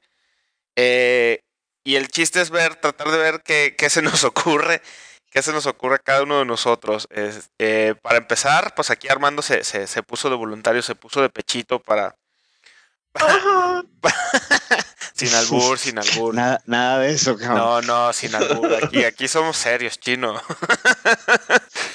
Entonces, A este, ver, vamos a ver con qué, vamos a ver con qué, con qué piratencias se nos, se nos vienen a la mente en esta, en esta dinámica propuesta aquí por, por nuestro buen tío chino. Armando, Armando, ¿tú qué, qué juego harías? ¿Qué, ¿Qué, desarrolladores le pondrías? ¿Qué tipo de juego? Etc, etc, etc. Échale. Fíjate, eh, de hecho, como varios de los de, nosotros habíamos estado comentando, estaba, esta actividad estaba bastante interesante porque pues nos hizo, ahora sí que ya no es de información que teníamos, sino de qué queríamos hacer, ¿no? Fue, fue como que algo, algo diferente. Y estaba medio batallando para salir con una idea. Y de repente me acordé de que estaba platicándolo otra vez con, de hecho, con, con, con Re y con otro camarada que tenemos que se llama Joe. Un saludo para Joe. Eh, de que a mí en lo particular, un juego que yo creo que se podría realizar, pero que sí sería, pues, uno, le tienen que meter mucho dinero. Dos, es monumental por el tipo de juego que es, pero sí se puede llevar a cabo. Es, es Diablo, pero en una versión de MMORPG. ¿Por qué creo que se puede llevar a cabo? Porque pues, Blizzard ya tiene el conocimiento con World of Warcraft, ya tiene, tiene equipo de lore que lo puede llevar a cabo sin ningún problema y tiene inclusive mecánicas para hacerte que les des dinero eh, voluntariamente, ya sea, o sea, ya sea con una mecánica de, pago que es como la del World of Warcraft, como la de Overwatch, que es comprando cofres básicamente, o la del juego de cartas, la de, ¿cómo se llama, chino? Hearthstone. Hearthstone. Como el Hearthstone, ¿no? Que tú compras a lo mejor la expansión. Entonces aquí estaba yo pensando de que ya, ya, ya tienen todo. O sea, el, el, último juego que sacaron, que es el Diablo 3, sigue básicamente manteniendo la misma fórmula que han tenido desde que salió el Diablo 1, que es hasta cierto punto, bueno, isométrico, con eh, cosas más bonitas. Pero aparte del Diablo 3, tuvo un proceso de como de desarrollo que estuvo muy escabroso. Ahí el, el, que se metió mucho en este juego también fue este re y a nosotros nos tocó desde que estaba la, la Auction House, que fue un, que empezó como una Auction House normal, luego le metieron dinero de verdad y fue una total catástrofe y, hasta ahorita creo que ya lo están arreglando por medio de las temporadas, que es lo que ha estado metiendo Blizzard últimamente a sus juegos. Pero todo el lore de Diablo a mí me gusta mucho, muchísimo, entonces creo que ahí tendrían algo que podrían explorar. Oye, yo, eh, yo, recuerdo, desde que te conozco eres muy fan de Diablo, hasta tienes una novela, ¿no? Sí, me han, así de... unas novelas, ajá. Fíjate que yo, yo pensé, yo pensé que ibas a decir algo así como Diablo a la, a la Dark Souls o Bloodborne. es que, eh, fíjate que también, no, no, no. Y ahorita sí, ¿por qué no pensé eso? No, no, no, no. Pues ya, existe algo así porque tienen, tienen lo de hardcore en, en Diablo. Sí, y ya, Me ya, me habían, hecho ese comentario de, oye, y si sacaran un Bloodborne o un Dark Souls, no, güey, porque para mí el Diablo, o sea, el, el, para mí Dark Souls o Dark Souls 2 ya es lo que sería un Diablo en, en, ese modelo, pues. No me gustaría que Blizzard fuera y tratara de copiar un modelo que ya lo tiene muy bien, bien desarrollado los de From Software. ¿Para qué quiero jugar un, un, un Diablo que va a ser una copia del, del Dark Souls? ¿Sí me explico? Mejor que se desarrollen en lo que ya tienen ellos de control eh, que es MMORPGs o, o World Building. Y si ya quiero algo así muy dark, muy difícil, etcétera, pues ya voy y me voy a Bloodborne o me voy a, Dark Souls. Oye, ¿y, lo visualizas como, como un MMO tipo, tipo World of Warcraft o como un MMO así isométrico? Porque eso estaría chido, ¿no? No sé si ya exista, la verdad. No, no soy muy, muy eh, conocedor de MMOs fuera de los dos Final Fantasies, pero ¿cómo te lo imaginas? ¿O, cómo te gustaría más a ti? O sea, gráficamente dice. No me sí, ajá, o sea, porque ya ves, pues, pues, World of Warcraft viene de, de, Warcraft, obviamente, ¿no? Que es eh, RTS así con vista isométrica y Diablos son RPGs isométricos. ¿Te, gustaría que fuera así ya como que el cambio a un third person MMO o te latería que se mantuviera con la misma estética?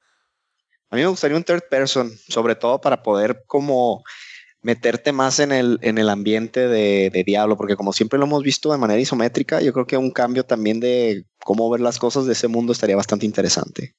Incluso uno de los uno de los cambios que o, o, si agregan eso en, en, las en las gráficas que a lo mejor a chino le, le gustaría ver mucho es este con que pudieras darte cuenta por ejemplo las armaduras.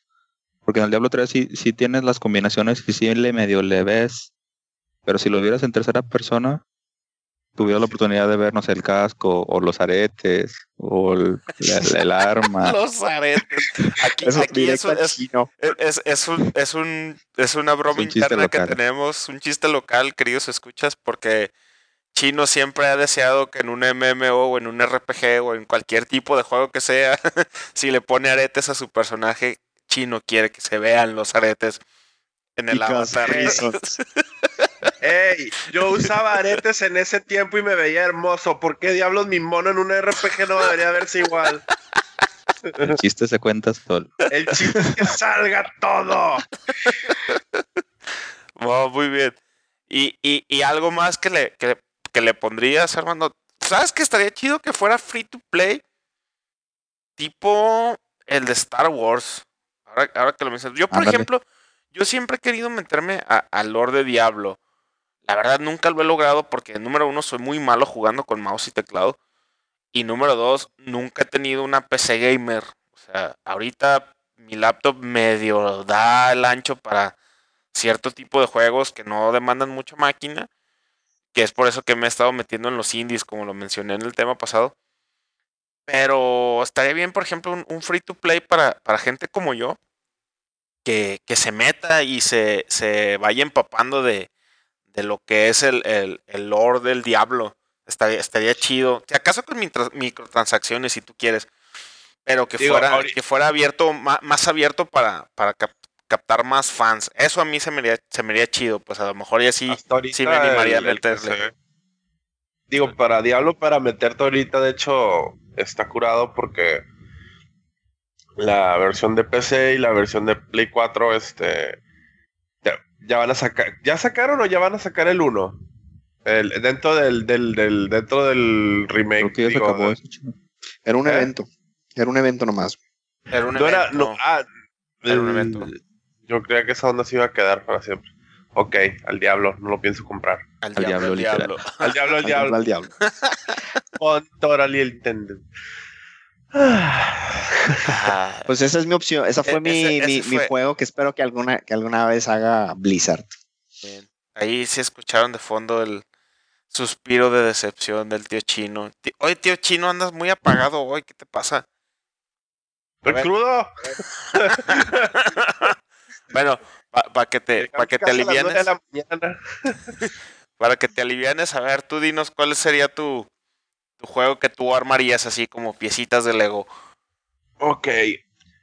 Curiosamente, pues ya, ya este. Ya, ya ven que he estado jugando recientemente el, el Shovel Knight. Y de hecho, ahorita, hace rato le mandé a Doros un juego, una imagen de un juego que estaba jugando hace ratito, que era el Pato Aventuras. Este, entonces, este 2017 va a regresar la caricatura del Pato Aventuras. Yo lo que quisiera armar el, bueno, en este caso sería el Pato Aventuras 3 o un Pato Aventuras total, o sea, un DuckTales. Eh, No, ni siquiera le tienen que poner este numeración, por si no le quieren seguir la numeración de- del, del remaster y del 2 de Nintendo. Sería un Pato Aventuras usando el voice cast de la caricatura actual con el tipo de animación, porque el tipo de animación se presta mucho que se traslada muy bien a, a videojuego, no sé, o sea, si no lo han visto, busquen en YouTube, este, ya hay este, un trailer de cómo se va a ver la nueva versión de Pato Aventuras. Sí, es se- como, Es como animado... como animado anim- tipo, ¿qué será? Como tipo Powerpuff Girls, ¿no? Más o menos. Algo así, pero Más diferente. No, entre eso y cómic. Entre eso y Adventure Time, una cosa así. Ándale, pero más este como historieta dibujada, o sea, como como libre, como es cómic. Este, entonces eso, o sea, con el voice cast, la animación tiene que ser como la nueva versión de la caricatura porque ya hay la tecnología para que se vea igualito a la caricatura. Digo, vean el, vean el, ¿cómo se llama? El, el remasterizado, el- la versión remasterizada de DuckTales se ve igualito a la caricatura de los noventas. Sí, por cierto, gran juego, ¿eh? Re- altamente Hecho- recomendable. hecho por hecho por los vatos de Shovel Knight por Yacht Club Games iba a decir que la música que fuera así tipo retro y que fuera hecha por los de Capcom que hicieron la música de Mega Man y todos ellos que también trabajaron en DuckTales. Curiosamente, la música de Shovel Knight es la raza que hizo la música para Mega Man y, y, y el Pato Aventuras Entonces dije yo, ok, entonces quiero básicamente con la nueva tipo de animación de Pato Aventuras hecho por los vatos de Shovel Knight. Estaría... Sí, porque iba a decir con los de Capcom, pero digo, cuando me puse a ver así quiénes son los que hicieron la música, porque para los que juegan el juego de Pato Aventuras, la música de ese juego está súper fregona. Entonces quería, si algo, si algo, o sea, si hay algo muy memorable de ese juego es la música, entonces dije yo, pues, ¿quién hizo la música? Y lo ya me puse a averiguar, y es raza de Capcom que trabajó en, en Shovel Knight también, entonces me quedé así como que, ah, bueno, entonces básicamente quiero que Yacht Club Games, con ese equipo que hizo Shovel Knight, haga una nueva versión de Pato Aventuras. No lo quiero retro, quiero que, aprovechen esa nueva tipo de animación porque se ve bien original y, y en videojuegos se me hace que sí se, se traslada bien fregón. Sí. Muy al estilo, ya ves, pues como Cuphead el, este juego que parece caricatura que. Ah, sí, el, que hablamos, cuando, cuando invitamos a Gorebash aquí. Un saludo al buen Gore. Gore. Exactamente. Entonces sigo. Así yo me imagino un Pato Aventuras. Y, aparte por el hecho de que los vatos de Shovel Knight agarraron la idea de Pato Aventuras que era muy básica y le expandieron, le pusieron este pues, eh, elementos RPGs que, que también quedarían. Que, que en el Pato Aventuras como que poquito tuvo por el caso de quizás así ópera loca, más que nada en el 2 de Nintendo, y, le ponías upgrades al tío Rico MacPato. Entonces me imagino que estaría chido en una versión nueva usar a Ciro Opera Loca igual, que te haga gadgets y cosas y, darle elementos así RPGs al juego. De hecho, sí, o sea, sí lo pensé bastante bien y sí me gustaría ver algo así de como para traer un juego así con ese tipo de música, la animación y el, tipo de programación. Y que mantuviera... Perdón, pero Sí, Armando. Armando, perdón. Ah, perdón, pero sería de otro DuckTales, lo que quieres. Sí, sí, no quiero un remaster, no quiero un remaster, no, quiero ni un remake, yo quiero algo nuevo, basado, basado, probablemente utilizando las bases de la, de la nueva versión animada. Pero, pero que tenga el feeling de los juegos de antes, pues. O sea, que siga siendo el tío Rico McPat usando el pogo y todo lo. Sí, que siga siendo 2D, por ejemplo. Sí, sí, que siga siendo 2D, el gameplay siga siendo igual si no brincas en el bordecito te caes y así. Ah, cincho.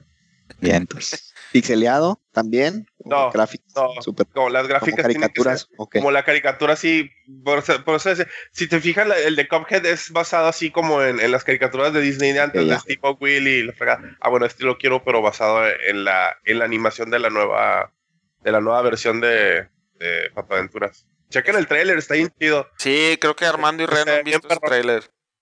No, yo no lo he visto. Eh, ah, pues es que este año sale una nueva versión de Pato Aventuras y la animación es muy similar a, pues al nuevo tipo de caricaturas que están haciendo, así como pues te decía como, como una mezcla entre Powerpuff Girls y, y, Samurai Jack o Adventure Time, ese tipo de animación que, parece como de Flash, pero muy bien hecha. Entonces, sí, sí puedo visualizar lo, lo, que el chino se imagina y sí estaría muy, muy fregón.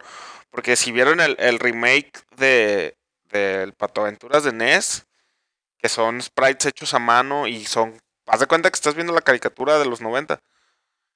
Pero ahora, ahora con la nueva, con la nueva versión, es lo que, lo que el chinito nos está diciendo. Estaría muy fregón. Y me gustaría, ¿eh? y me gustaría que tuviera, me gustaría que tuviera el voice cast, porque pues para toda la raza que es millionaire, ¿quién no le gustaría escuchar el, el tío Rico MacPato con la voz del Doctor Who? Ese es ah, super nerd. Solo ah, algunos me entenderán. Yo, me, consideraba nerd chino, pero tu comentario me acaba de hacer ver que, no. Nos haces a un lado. Que estoy muy, si no saben qué es Doctor Who y qué es un TARDIS, están jodidos. no, sí sé que es Doctor Who y sí sé que es un TARDIS porque tengo muchos amigos nerds que ven esa cosa. Yo no tengo idea, güey. Muy bien. bueno, esa fue mi idea. Muy bien. Y a ver, ¿Y tú, Re, qué, se te ocurre? Bueno, pues fíjate que eh, mi juego, van a decir que como enfado con esto, pero mi juego, estoy, estoy visualizando un, un, nuevo Metroid, porque siento que hay una, una necesidad, un nicho ahí que tenemos que cubrir. Nintendo, escúchame por favor.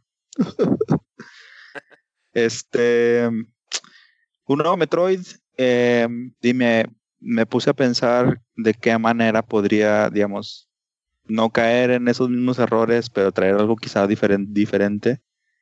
Eh, pudiera ser un, un tipo, un Metroid en tercera persona, como al estilo, muy al estilo de Mass Effect, porque cae muy bien en el setting ese. Pero podría ser igual también parecido al gameplay de Rise of Tomb Raider, por ejemplo, que lo acabo de terminar. Está muy chido. Ah, o de Uncharted, o de chingón, Uncharted incluso. Suena chido. ¿Eh? Sí, como más, más este. Sí, sí, o sea, como Samus, pero más que exploradora, más. Ándale. Que te dé más ese feeling como de Indiana Jones en el espacio. Y ahí ya me emocioné, Sí. Ándale. Yo- ya me lo compraste. Sí.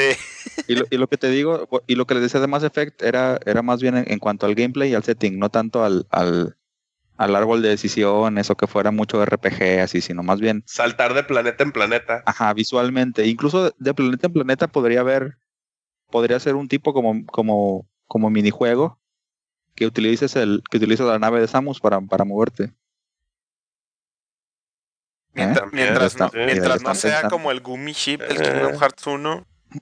Uy, güey, es está bien. cierto. Uy, no me acordaba de eso. Pero más bien, más bien pudiera ser incluso como hay en el, en el, en el Cotor, este, en el Cotor, en el Knights of Old Republic, en el, el que dices que el MMO que es gratis, tiene un, tiene una partecita de gameplay que es así, de navecitas, Piu, piu, piu. y un viaje. Yo bueno, no- pudiera ser así, Ajá. Y. Oye, pero ¿cómo es ese pedacito? Es que yo de ese, de ese MMO de Star Wars solo sé que existe. ¿Cómo es ese pedazo de las navecitas que mencionas? pues sí, tal cual, o sea, tú, tú, tú eres dueño de una nave y te, y te pones a pelear contra, contra otras naves, dependiendo si eres del imperio, si eres, eh, si del, pues no es del imperio, pero si eres bueno o eres malo, peleas contra cierto tipo de navecitas. ¿Sí lo llegaste a jugar eso, Armando? Sí, la, la, la sacas para sacar una quest, pero nomás lo jugué una vez para sacar la quest y ya. Ah, Eh, No, no me metí mucho. sí, no, es así como, como, como un gimmick principal, sino más bien es así una partecita, Ah, ok. pero me acordé de esa. Oye, y estaría chido que tuviera también una parte así de asteroides como el Dead Space, ¿no? Mm, Quemas el juego, la burger. No sé por qué odiaron No, parte ¿Quieres, quieres Dead que no se venda? Porque tú lo pasaste la primera y los demás, pues, la gente normal no lo pasó la primera. El talento no sale en el cereal, amigo. Bueno, No, no, no, no. a Muy ver bien. qué más aquí.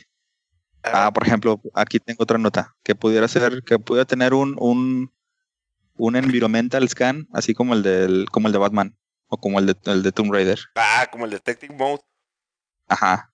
Entonces con eso pudieras, pudieras escanear así, por ejemplo, cosas o paredes o lore de, de chozo. Se me ocurre. Mm, ¿Qué más? La música, este, pudiera ser del mismo, del mismo compositor o, del- o de la misma persona que participó en otros juegos, que se llama Kenji, Kenji Yamamoto. Ujú. Ese amigo hizo, hizo música para Super Metroid, para eso. los, para los Primes, para Donkey Kong Country Returns y obviamente para los remasters de Smash. Ok. O sea, no sirve para nada el vato. Para nada. Un, un pelele cualquiera al, al trabajo de Nintendo. Cualquier Ese- amiguillo. Ese pobre diablo. Muy bien. Y qué más, qué más. Pues ya las gráficas nada más que fueran como más hiperrealistas y que no fueran que no fueran así el shade o cartoonish como Wind Waker. Ah, No, no mames. No. Sí, no, pues que tuvieran similar a la estética de, de Mass Effect, como mencionabas, ¿no? Pues ahí está, o sea, no- ya ven, deberíamos de, de ¿Qué les, postularnos qué les para, cuesta? para grandes Game empresas design. Ajá, para game designers. Y Mandarles todos los. cuajándonos en... Si nos están escuchando, desarrolladores, es gratis esta información, pueden usarla. Oye, regalía. así. eh, ¿qué más, Rey? ¿Qué más, qué más le echarías? O, o dejamos la, la sorpresa para el final. Pues a ver tú, ¿tú cuál, cuál, cuál será el- Ahí les va. A ver, a ver si, si, si me compran mi, mi idea. Eh, a mí me gustaría mucho, mucho, mucho un juego, para empezar, que fuera de Vampire Hunter D. si, si ubican a, a, a Vampire Hunter D, ¿no? Esta, esta serie de. Yes. de, de novelas de, del cazador de vampiros que después hicieron dos películas. Entonces, imagínense, así yo como me lo imagino. Que las, las gráficas fueran, obviamente, respetando el arte de, de Yoshitaka Mano, que es el Wakis. que es el Wakis para Se ti, te haga pero, chicharrón la boca y te mueras, desgraciado. Pero ima- imagínense Ah. así, que las gráficas respetaran el, el- el diseño visual de, de, de a mano, lo más que se pueda, o sea, no, no, no, no, no pido que se vean así con, con las boquitas así como de, como de geishas, así bien chiquitas como las pone, O si no usan la, o si no que usen la animación de la segunda o que película. usan, ajá, que usan la animación de la segunda película, y que fuera en un setting similar al del Red Dead Redemption. Ah, ok, pero Así me- primero, para que para la raza que no sabe la animación de la segunda película, es- son los mismos que hacían la, peli- la serie de Ion Flux. Ándale, ándale. Para esa gente viejos que veían MTV cuando MTV pasaban música. A ver, güey, no te entendí lo del Red Dead Redemption, güey. ¿Cómo? sea, ¿Que sea un open world o Que- en el a, medio eso, es? a eso eh, iba. Que fuera medio open world. Ya ves que Vampire Hunter D es como de vaqueros, Ajá. pero en el, Sí. en el es post-apocalíptico, ya muchos años en el futuro, donde es medio steampunk, medio steampunk, eh, pero de vampiros, ¿no? Y, y, pues Dee, que es el personaje principal, es un cazador de vampiros. Entonces imagínate que fuera así como el John Marston, pero de esa versión. Eh, obviamente que pudieras andar en tu caballo medio open world, pero no tan open world como, como el Zelda, por ejemplo, o como el Skyrim. E- ese tipo de open world que, tienen los, los juegos de Rockstar, que te guían, te guían sin, sin dejarte de dar libertad de hacer side, side quests. No sé si me explique. Entonces, lo, visualizo así, te digo, en, en- ese mundo así como, como del viejo oeste, pero steampunk, eh, con esa libertad open world de- de- del, Red Dead.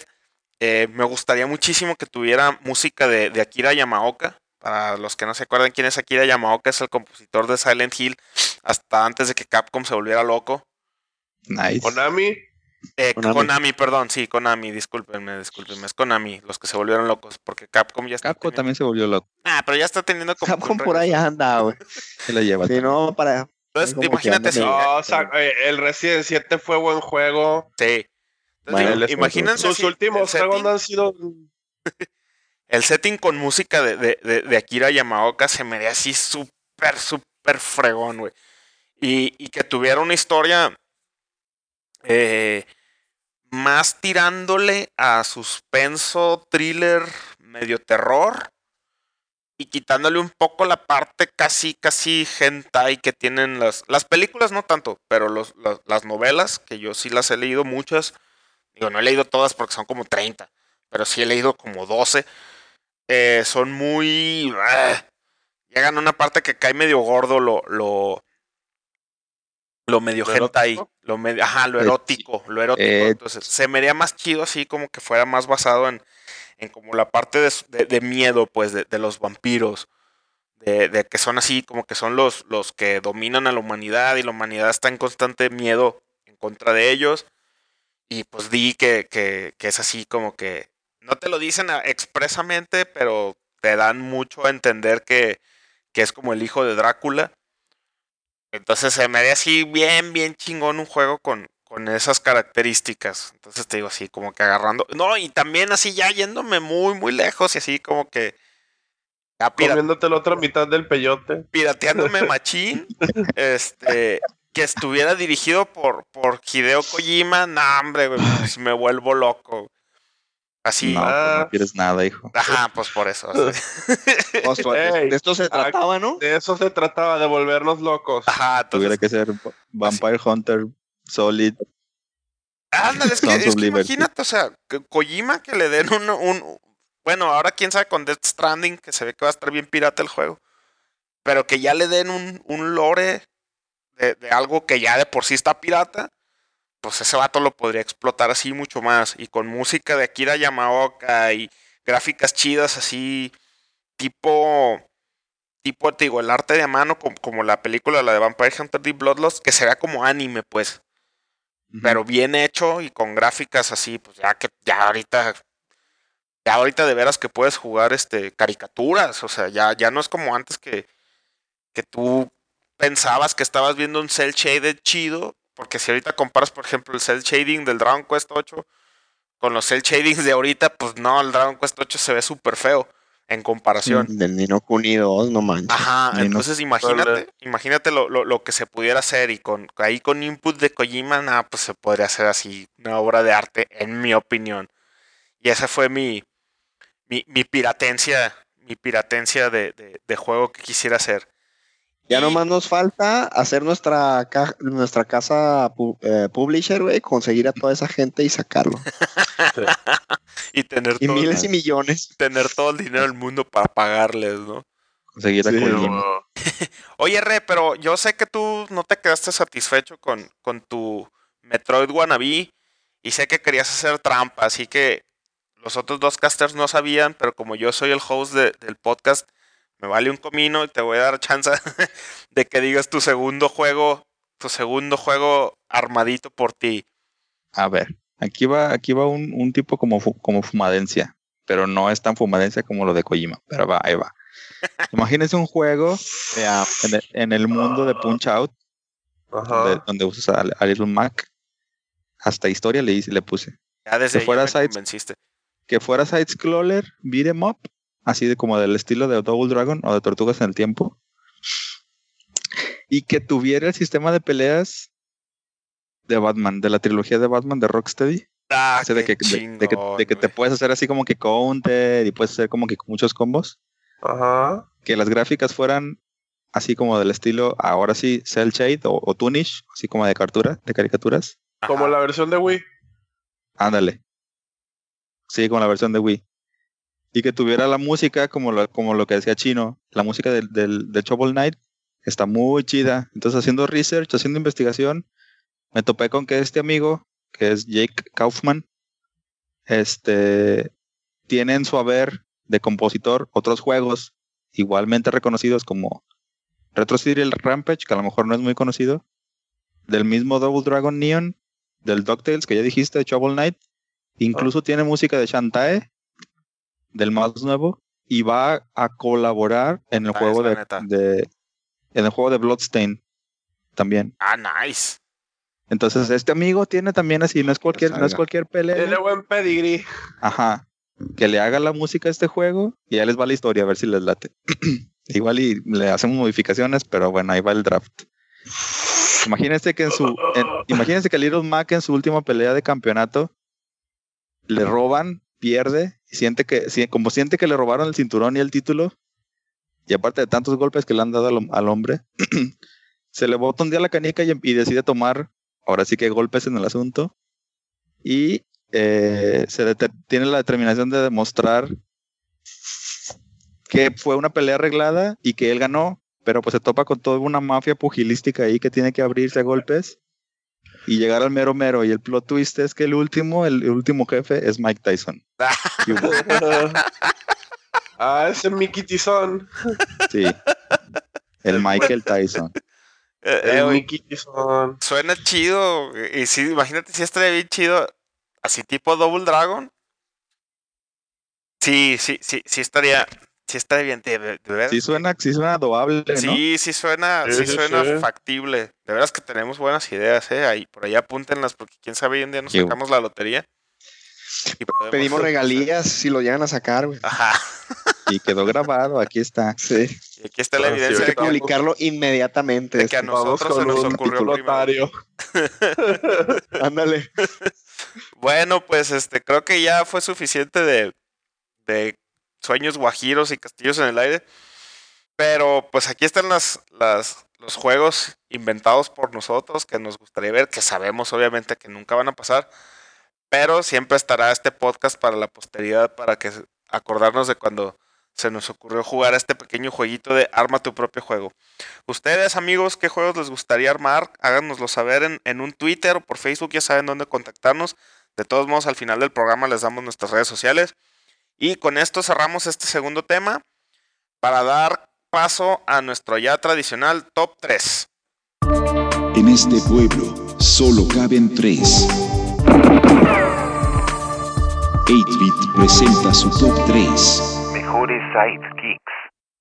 Y bueno, para terminar con el programa de hoy, estamos en nuestra tradicional sección de top 3. Eh, en esta ocasión queremos darle lugar a aquellos compañeros de videojuegos, los compañeros de nuestros personajes favoritos de videojuegos, los sidekicks. Generalmente no se habla de ellos, generalmente nos enfocamos siempre en el personaje principal, pero muchos de estos personajes principales tienen a su lado a acompañantes que si no fuera por ellos, el juego no fuera lo mismo. Entonces, aquí para hacerles un, pequeño homenaje a esos sidekicks que nos han acompañado por muchos de nuestros videojuegos favoritos, les presentamos nuestro top, top 3 de sidekicks. Y para arrancar con este conteo, ¿qué les parece si empezamos con la frescura en persona, el chinito? Chinito, ¿cuál es tu top 3? Ah, bueno, a ver. Para mi top 3 empecé con un sidekick bastante locochón. Que todo el juego te hace reír y dice puras sandeces, pero te ayuda hasta cierto punto. Es el famosísimo Claptrap del Borderlands. Muy bueno, güey. Muy buena elección. Clap, clap, clap, clap, clap, clap, clap, clap. Maldita sea, soy el único de los casters que nunca ha jugado Borderlands. No sé de qué estás hablando. Ay, Ok. mea culpa, mea culpa. Imagínate, imagínate un Artudito que puede hablar y está en drogas, ca- básicamente. Pero ¿y ese, No, ese mono los- qué es o qué? Yo, es que de verdad yo no sé nada de Borderlands. Nunca lo he jugado. Los, los, los claptraps básicamente en el mundo de Borderlands son como una unidad R2 en, en Star Wars. Te ayudan para un chingo de cosas. Ok. O sea, Son es, es como- básicamente... Como los es una mil unidad. usos. Sí, son mil usos. Pero haz de cuenta que estos, este, obviamente en lugar de hacer el pi, pi, pi, pi, pi, estos vatos hablan. O bailan. Y, o bailan, o quieren que, o quieren que les hagas una fiesta de cumpleaños. Esa, cu- esa quest, güey, es es súper triste. O sea, da muy risa, triste, pero al mismo tiempo es bien incómodo y triste, güey. es- Esa quest, o sea. Sí. Y, y lo que me gustó mucho es de que a comparación del Borderlands 1 al Borderlands 2, en el Borderlands 2 le dan mucho realce a, a lo que es la unidad del Claptrap, ¿no? No sé si tú lo has Sí. sentido así, chino. Sí, el, el 2 le dan mucho más, este, más empuje al, al claptrap. Y es que, pues sí, es que empiezas a decir, este, desde el principio lo tienes y así, y está contigo. No está a tu lado todos los tiempos, pero siempre hay algo que hacer con él. Sí. de, de que te acompaña y te abre puertas y así, pero pero no, o sea, se pone a decir estupidez y medio, luego se- de repente se pone a bailar, o sea, eh, y eso es así, ándale, hasta hace su propia música. O, por ejemplo, me acuerdo también que está buenísima de Claptrap, es de que ya vas, creo que en la en una de las misiones en las que haces como una invasión a una base, Ah, entonces pues sí. van todos tus compas y se supone que estás haciendo como metiéndote ahí, ¿no? Entonces llega Claptrap bien fiera, así de, sí, vamos adelante, ah, grita y de repente grita, no, y tú dices, ¿qué pedo, güey? Escaleras, mi peor enemigo. ya no puedo avanzar, güey, así que es- Es esa fue la forma, la forma del claptrap es así, es como un, es como un bote de basura con una llanta en la parte de abajo. Es como un minion, güey, pero en robot. Tiene dos, dos- dos- dos manitas y, y- y en lugar de piernas es una rueda. Ah, por y- por y a eso las escaleras. Minion. Y a, y a ¿Eh? ti te, te refer- te- te hace la referencia que eres su minion. Ah, sí, aparte. O sea, Tú eres un minion, no O él sea, el él, tuyo. él- él te dice que como si tú fueras el sidekick. Ajá, exactamente. Eh, Fíjense que, que ya eh, han tocado varias veces Borderlands en el podcast y ya es hora de que me ponga las pilas y consiga la, la Handsome Collection para, Sí. para estar en onda con ustedes, para estar in. Aunque sí también. sáltate el 1, el 2 sí vale mucho la pena. El 1 está más, más aburridón. Hasta el re lo, lo tuvimos que hacer maneta de coche para que jugara el Borderlands. no lo quería. Verdad. True story. Este, este, ¿cómo se llama? Sí, el, el, el, el, el 2 es el mejor. El 1, pues sí, o sea, no te pierdes de mucho, ¿no? Porque sí están conectados todos los juegos. Este, pero no te pierdes de mucho al saltarte el primer juego. El, el 2 es el que ya le metieron mucho más énfasis a la historia. Más que el 1. Muy bien, muy bien. Ah, bueno, pues. Pues ahí lo, sí, Es- sí, sí los voy a calar. Digo, la, la Handsome Collection seguido, seguido está en oferta en, en Play 4, que es en lo que lo jugaría. Entonces, Sí, yo a, compré lo todo. voy a lo- considerar. A mí el Borderlands 2 me salió cuando hace un montón en Play 3 en 5 dólares, una madre así. Ah, muy bien. Entonces no lo dudo que el Handsome Collection algún día se baje esos rumbos. Bueno, pues ahí está el primer sidekick de este conteo. Eh, ¿Qué te les parece si nos seguimos con el Armando? Armando, ¿tú cuál es tu top 3? A ver, este creo que nomás lo ha jugado Re, güey. Pero pues vamos viendo. A mí es, tenía que meter un juego indie, entonces lo metí ahorita en tercer lugar, pero a mí me gustó mucho eh, la actuación que da este personaje, sobre todo porque es casi casi el único que te está hablando en todo juego y es la espada transistor en el juego de transistor. Nah, sí. Ah, Aquí básicamente el, el- el juego de transistor, si no lo han jugado, eh, empiezas en el que estás manejando a una chava que tiene una, una espada que habla y es, y es todo lo que tienes de conocimiento de, de por qué estás ahí. Entonces, conforme vas avanzando, te van, ya, ya, ya, ya sabes qué relación, relación existe entre la espada y la muchacha, porque la muchacha no puede hablar porque perdió su voz y la, y la espada aparentemente sabe mucho de ella. Pero son los mismos que hicieron, est- estos los de Transistor, hicieron el mismo tipo de, de como de story driving con el Bastion, en donde tienes como una especie de sujeto que te va contando la historia. Pues aquí le integraron en la espada. Y la espada, eh, la verdad que sientes como que si real- realmente es como una persona que está ahí contigo y que te está diciendo como qué hacer o qué estás haciendo mal o porque ligan muchas cosas que hacen, que haces tú cuando estás jugando con comentarios que hace la espada. Y eso a mí se me hizo, desde el bastión lo tenía, pero aquí también lo, se me hace que lo mejoraron bastante. No sé, no sé a ti si, si, te gustó este personaje, el de, el de la espada de transistor, eh, porque a mí sí me impresionó bastante. Sí, fíjate que eh, toda la historia de Transistor está interesante y lo Eh, que Lo que pasa con o la relación que tiene esta chava con la espada, así como dices tú, de que él, él la conoce y pero ella así como digamos no tiene manera de interactuar más allá de, de terminales, si recuerdo que, que utilizabas ahí terminales para Ah, es, es cierto. La única manera en la que tú ves, o sea, que sabes que está tratando de decir la chava es con unas terminales que te encuentras en el juego y ella le contesta a la espada ahí lo, lo que le está tratando de decir y la espada Sí. le contesta de regreso. Entonces está bien fregón, es cierto. Sí, eso está chido. Otro juego que no he jugado, maldita sea. Yo tampoco lo he jugado, ni siquiera he jugado el Está, está bien cortito, ¿eh? Yo creo que de cuatro horas no pasa y vale la pena la Ay, experiencia. esos son los juegos que estoy buscando últimamente, jueguitos de 4 o 5 horas.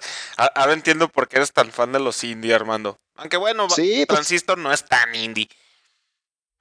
Ajá, ya, ya tiene un poquito de, de fama de, de Bastion, pues, pero sí entra dentro de esa categoría. Fíjate que a mí Bastion no me llamó para nada la atención. Pero bueno. ¿Por qué? Bueno, no. Lo Eh, eso, es, eso tema para otro podcast. Ignora mi pregunta, Re.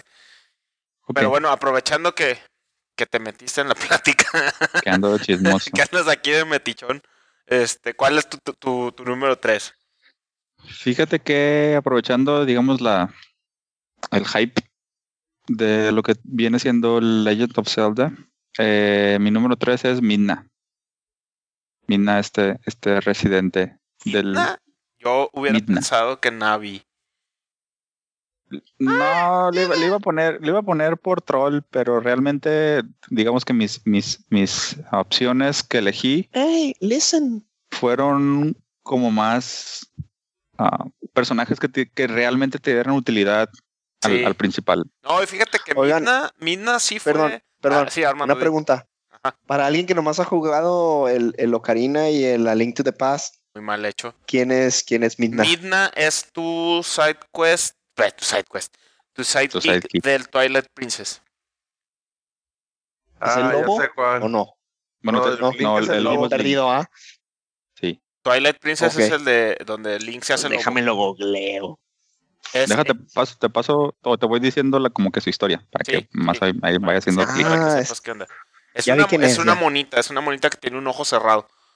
Este, Bien rara, va. que equivale a, en, en ese juego, en el Twilight Princess, es el equivalente a Navi del, del Ocarina, que es la que te va diciendo así como que tips o la... Es Ajá. que no es tan enfadosa como, como Navi y tiene sentido dentro de la historia del juego. No es, un- no es nomás un- una guía, pues no es nomás el, el cursor, vaya. Esta mona sí tiene in- injerencia en la historia del juego. Y sí es muy Sí. buen, es muy buen sidekick de Link en ese juego. A, pesar de que Twilight Princess no me gusta mucho, eh, sí es un muy buen sidekick que le, le da mucho, mucho, mucha forma a, a la historia del juego. Pero bueno, Re, te, te interrumpí, perdón. Continúa. No, pues básicamente, vilmente es eso. Realmente, el, digamos, su historia es que era es una princesa de un de otra dimensión que se llama el Twilight, de ahí el nombre. Y pues bueno, trae, tiene ella un, una maldición porque en su mundo, ah, ah, digamos que la, derrocaron este, una persona que se llama Sant. Y esta persona, Sant, digamos que aprovechó que Ganon le dio poderes temporales y la, y la vanishió, la, la expulsó. Entonces, en el, en el mundo, digamos que se encuentra Link y, y juntos empiezan, empiezan esa aventura este, para, para autoayudarse mutuamente, ¿no? Entonces, em, cosas como, por ejemplo, utiliza su cabello, el- su, cabello ese fosforescente que se ve por ahí, para interactuar con cosas físicas en el mundo. Cuando, cuando Link se hace persona, cuando no es lobo, se esconde en su sombra. Entonces se me hizo, se me hizo chido, se me hizo interesante porque no es un, así como dice Rochin, el, no es un sidekick, digamos así, nada más. Este, Sí, sino que realmente sí tiene injerencia pues en la historia y sí te ayuda. Sí, sí, sí, está, está, está chido ese, ese, ese sidekick. Y, y raro. ¿no? Porque Link normalmente no tiene, no tiene. Digo, es que realmente Navi y las otras haditas que han tenido, pues no son realmente sus sidekicks, son más bien como, Como cursoras, como como un cursor tal cual. Es un pretexto para, para enseñarte a usar el, el targeting de, de Sí. Zelda. Pero Midna sí es un personaje, pues, de, de- de la historia del juego. Y sí es, sí es un sidekick tal cual de, de Link. Yo creo que la única otra ocasión que se me ocurre que, que Link tiene un sidekick es en el en el Spirit Tracks, que su sidekick es Zelda, la princesa Zelda. Ándale. Entonces, este, Ándale. buena, buena elección, Re. Muy Eh, bien. A mí me toca, me toca, me toca. Así como el juego de la boca, que de oca, de oca, a oca y tiro porque me toca. Eh, Yo escogí algo mucho más retro que lo que han dicho ustedes hasta ahorita. Y yo escogí un personaje de 1992 que es sidekick de un monito azul. A ver si, si lo adivinan, un monito azul que corre en chinga. El Rush. no. Este, Tails, es Tails. Es Tails. Ah, Tails. Tails. Este, este personaje que es realmente, yo creo que la, la, la mera definición de, de sidekick, en este caso de Sonic, eh, que, que fue introducido al, al mundo del gaming en el, en el 92 con, con Sonic 2, Sonic the Hedgehog 2. Y es este, este zorrito que tiene dos colas y las usa como helicóptero. Y fue, fue, fue un personaje que después se convirtió ya muy importante en la, en la serie, en la saga de Sonic. O sea, es, es así como que ya en versiones futuras es como que el hermano adoptivo de, de Sonic y siempre es como que el genio mecánico que lo ayuda. Incluso desde su primera aparición en el Sonic 2, no sé si recuerdan que al final este, mm, pilotea un avioncito para, para llegar a la, a la fortaleza del, del, del malvado, que en ese entonces se llamaba Robotnik. Y ahora ya le cambiaron el nombre a, a Dr. Eggman. Eh, Cabeza de huevo. Ajá. Pero se supone que, que, que él es el, el, el, el mecánico de Sonic, pues es así como que el genio y el que lo ayuda. Y aparte en ese entonces rom- rompió con, con la regla de, de nosotros, bueno, yo que tengo hermanos mayores, de que como era el primer juego co-op de Sonic, pues ya podías tú jugar con, con un personaje, ¿no? Y, y rompía la regla de que, ah, no, pues tú eres el jugador 2 porque tú eres el hermano chiquito y, y solo vas a jugar hasta que yo me muera, porque así funcionaban los juegos antes, ¿no? O sea, se moría el jugador 1 Sí, vida y entonces empezaba el jugador 2. Entonces, este, este es mi top 3, o sea, y era, era esencial en el juego el, el personaje, porque, vaya, no esencial en el sentido de la historia, porque pues era un juego de 16 bits que no tenía realmente historia, solamente un platformer, pero estaba, estaba padre ir con, con él, pues así, como que te hacía sentir, no sé, yo me acuerdo cuando era niño, se me hacía así como que más más identificable el juego que, que el Sonic 1, que, que, pues es nomás Sonic y era así como que un rip-off de Mario en ese entonces.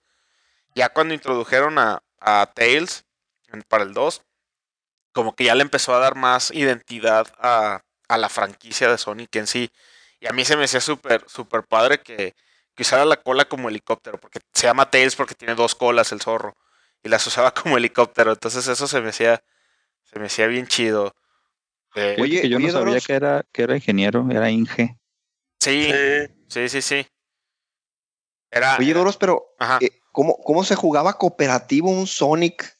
Ah, ¿tú, eh, el, ¿tú nunca jugaste Sonic 2 en Sega Genesis? No, Ah, no. bueno, era, O sea, era- tú manejabas, tú manejabas a, a- el, el jugador 1 manejaba Sonic y el jugador 2 podía manejar Tails.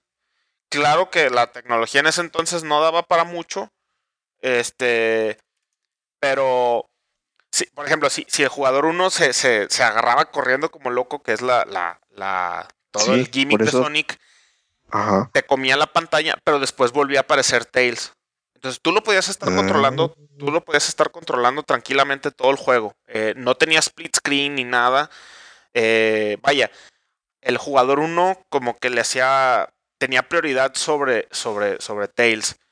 Sin embargo, sí lo podías estar jugando y el juego nunca, se, nunca te hacía sentir como que te quedaras atrás. Pues, por ejemplo, por eso te digo, si el jugador 1 se, se iba corriendo y haciendo los loops y todo lo que hace Sonic, ya cuando el juego se detenía o cuando se bajaba la velocidad de- del scroll de la pantalla, aparecía Tails así, llegaba volando con su colita como helicóptero y ya podías tú seguir corriendo junto con Sonic. Había un modo del juego que podías jugar nada más con Tails todo el juego completo. Y se jugaba idéntico que con Sonic, nada más que él en vez de correr con las, co- con las colas, hacía como que una hélice, pues que era lo que le daba velocidad. Y, y había un modo del juego también que eran carreras. Ese sí era split screen. Y eh, eran, eran ciertos niveles de- del juego, como de, de la campaña principal del juego. Y jugabas carreras a ver quién llegaba primero a la meta. Uno usaba Tails y el otro usaba Sonic. Entonces estaba, estaba chido. Y aparte el, el diseño del personaje, pues está, estaba, pues, estaba curiosito, ¿no? Así el zorrito naranja con las dos colas y así como que cuando piloteaba el avioncito traía sus gogles como de piloto. Y ya después se hizo como que trademark del personaje, pues ya en, en juegos mucho más avanzados de Sonic, ya siempre Tails es como el, es como el Sid de, de- de Sonic. Ajá, o sea, siempre es el mecánico que, que arma las, las, las naves o las armas o cualquier fregadera que vaya a usar Sonic para pelear contra los malos, Tails es el que las arma. Y ese Mm, fue mi- mi top 3. Entonces, ¿quién, a, quién Clásico le, sidekick. a quién le toca? Al Chinito, ¿verdad? Chinito, ¿cuál es tu, tu top 2? Ah, ok. Para mi top 2, escogí un juego. Uno de los juegos que tenía de Play 3 que me gustó mucho. Personaje llamado The Watcher. Y el juego se llamaba Darksiders. Ok. Tú fuiste el No único si que lo- jugó ese juego. No, No, sí lo, sí lo jugué también. El 1 y el 2. Este, en la historia es así como que tu sidekick el que te va acompañando y torturando al mismo tiempo por todo el juego para que hagas tu misión. Y este, lo, lo que está chido es que es, es un sidekick muy distinto, ¿no? O sea, sí te, está, sí te está ayudando hasta cierto punto o te está guiando más que nada en tu misión. Aunque realmente eh, lo está haciendo porque se lo ordenaron y te está torturando todo el camino porque, porque le dieron el poder para hacerlo. Este, el diseño pues está ahí. El, el diseño está chido. Parte de que la voz la hace Mark Hamill. O sea, Luke Skywalker. Y cualquier cosa que haga Mark Hamill, aquí lo adoramos. Sí, lo adoramos, es- he dicho. No. Entonces, entonces, ¿cómo se llama? Imagínense la voz del guasón, pero más rasposa y sin, y sin ser así tan, o sea, tan obviamente chistoso. ¿No? Entonces estás así como, es como una versión del guasón súper encabronada y seria. Sí, sin, Entonces sin está- tanto, está- sin tanto sarcasmo, ¿no? Sin tanto comic relief, entre comillas. Ajá. Entonces, este, durante todo el juego, pues lo estás escuchando, te está torturando, mientras así de que si estás haciendo las cosas mal o, o de que o quieres hacer las cosas a tu modo, el otro, el otro te recuerda que, que estás bajo el control de él, aunque o es una love-hate relationship bien rara y al, y al final, este, lo que le pasa al final es bastante satisfactorio. Güey, no me acuerdo, o sea, jugué el Darksiders 1 y no me acuerdo de, de este ca- canijo. Ahorita estoy viendo aquí el Watcher en Google y Blank. Me acuerdo más del güey que te vende Blank. cosas. Pero bueno, Alarmando. Eso significa que tienes que tomar más omega 3. güey. yo creo. Pero bueno, a ver tú, este, ¿cuál es tu top 2, Armando? Mi serie de. Al número 2 Ajá. es un personaje que te, que te acompaña a en toda una trilogía y es de la serie de Mass Effect. Es este Garrus Bakarian. Yo pensé que este a lo mejor lo ibas a meter tú. Personajazazazo. Yo tengo un bromance con Garrus, güey, así bien duro, güey. Pues, ¿qué más se puede decir de un compa? Nomás porque Ajá. no era personaje romanceable, güey, no me lo romanceé.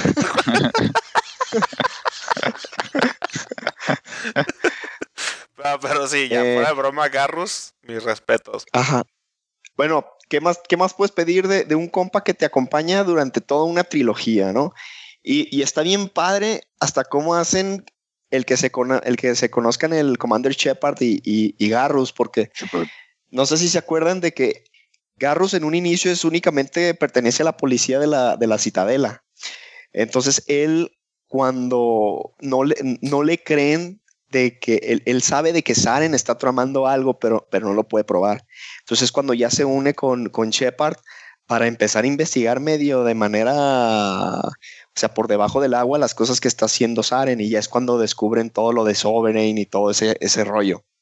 Pero como dice Doros, o sea, en, en el, en el- al principio in- inclusive como que no, no confía mucho tampoco en Commander Shepard, pues porque eh, él es humano y, y este otro es, es, es, es un alien, pues. Pero, pero la relación como se va formando en lo que van pasando en, en el Mass Effect 2 y en el Mass Effect 3, e inclusive hasta en el Mass Effect 3 tienen como una especie de, de, de cierre de bromance, como dice Rochin. Esa parte, antes de que- uf. ¿A poco no? O sea, sí ves de que los güeyes son compas, están nomás como pisteando, disparándole a botellas, una onda así. Sí, y, antes de y- irse a la y- y- te, dan la opción. Es que eso, es que eh, ahí esa, esa parte, que es cuando, cuando tú dices como que le da el closure a la relación de ellos dos, porque ya sabe, ya sabe Garrus, pues que, digo, spoiler alert para un juego de quién sabe cuántos años, ni me acuerdo cuándo salió el Mass Effect 3, eh, que ya sabe, ya sabe Garrus, pues que eventualmente Commander Shepard va a valer camote. Y, están así nomás arriba como que de un, de un puente, como así en la citadela, como en un puente, y están viendo así como que para abajo todo. Y nomás están como que jugando tiro al blanco. Y, y que te da la opción el juego para, para dejarlo ganar o ganar tú. Y que aunque lo dejes ganar, el güey te dice así, no, ya sé que tú me dejaste ganar porque tú eres más chido que yo. Eso fue así de, tss, nah, o sea, mind blown, me acuerdo cuando lo jugué. O sea, ya te conoce tanto el vato Ajá. que dice, ah, la neta Me me dejaste ese ganar". último, pero bueno. Brindemos por eso, y ya ahí se cierra el cutscene y tú así con, con manly tears así también. que ya sabes que viene. Y aparte como, como, como party member es súper útil, o sea, es, es, vaya. El es- sniper, ¿no? Es un Sí. personajazazo Garrus, güey. Por cierto, muchas gracias Armando por mi monito que me regalaste de Garrus, güey, lo tengo. Ah, lo tengo, al lado- lo tengo en mi escritorio al lado de mi computadora, güey. Calibration. Rifa, güey. Sí, la verdad Ah, es pues que ese- Garrus, super two. sidekick. Super, super, super sidekick. Este, muy bien, ya mucho, mucho cromation a Garrus. Tú, Re, ¿cuál es tu, ¿Cuál es tu top 2? A ver, pues a ver si se- a ver si recuerdan a este a este personaje que es de Okami y su nombre es Izun. Ah, sí, sí, no sé sí, si lo sí, estoy sí. pronunciando bien. pero.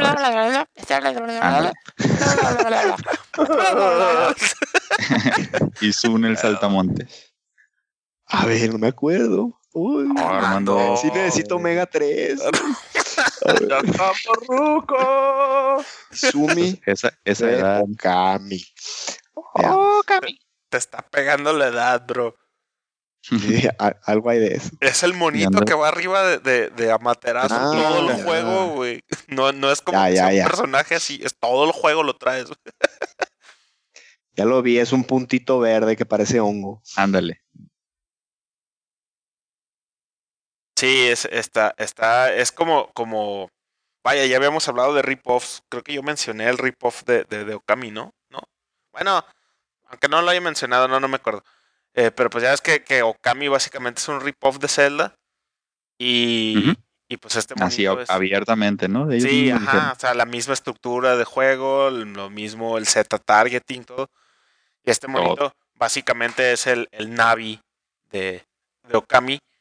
Pero Sí, igual. pero más allá, más allá de ser Navi, fíjate, yo, yo lo elegí porque llega un punto, al principio el, el monito es así como, es como un outcast, o sea, el mismo, el mismo se sale de su pueblo, se va en busca de las, de las estas, de los, las brochas celestiales que les llaman a los, a los dibujos.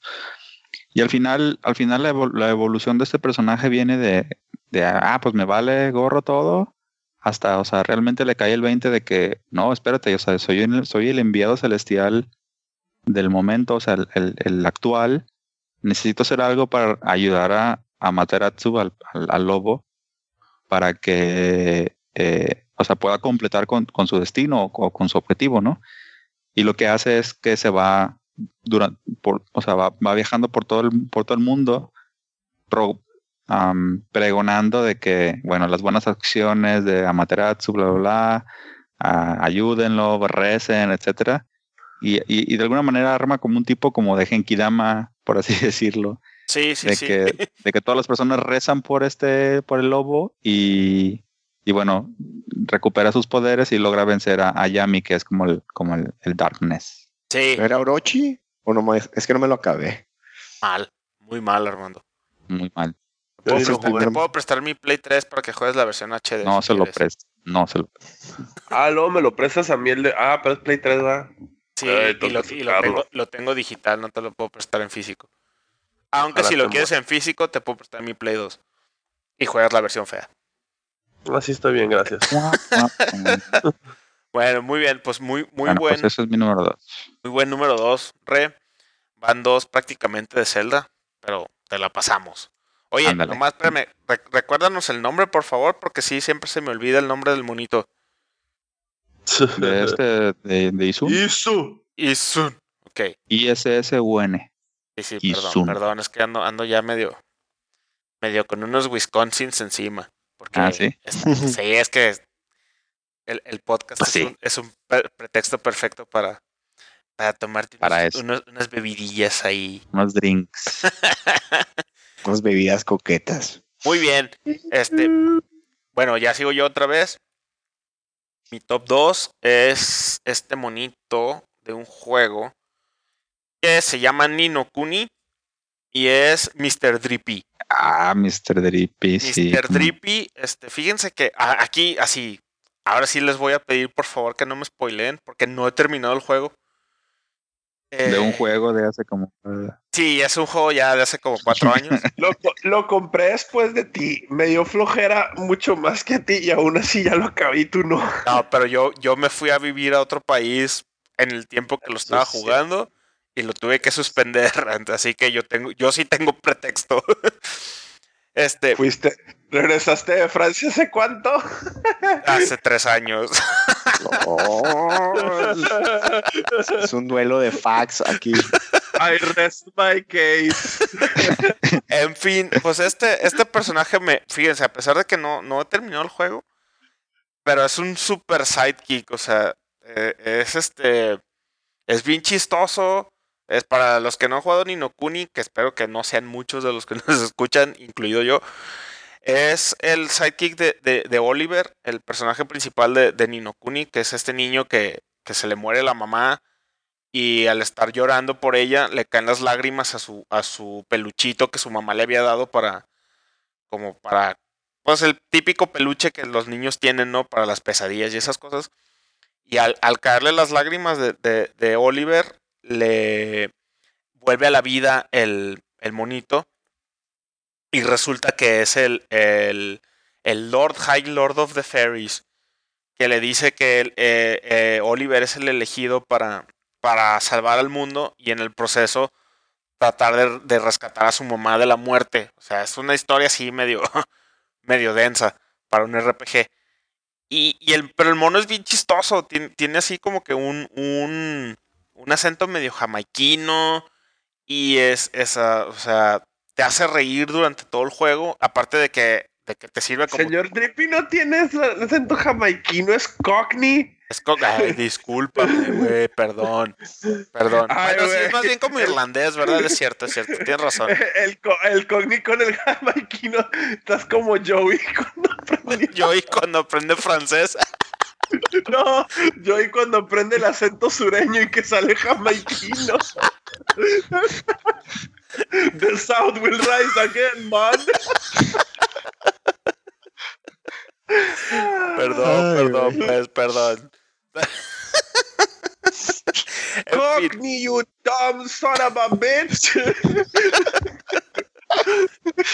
En fin, este personaje, o sea, es durante todo el juego es- sirve de guía de, de- bueno, supongo que durante todo el juego, porque no lo he terminado, pero es la guía de Oliver y siempre está ahí para echarte la mano.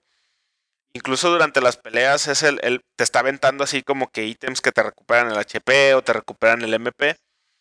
Eh, pero, y aparte te digo, es, es bien chistoso. A mí se me hace, se me hace bien gracioso cada que habla el mono. O sea, como que es bien, bien, es bien sábelo todo, pero sin llegar a caer gordo.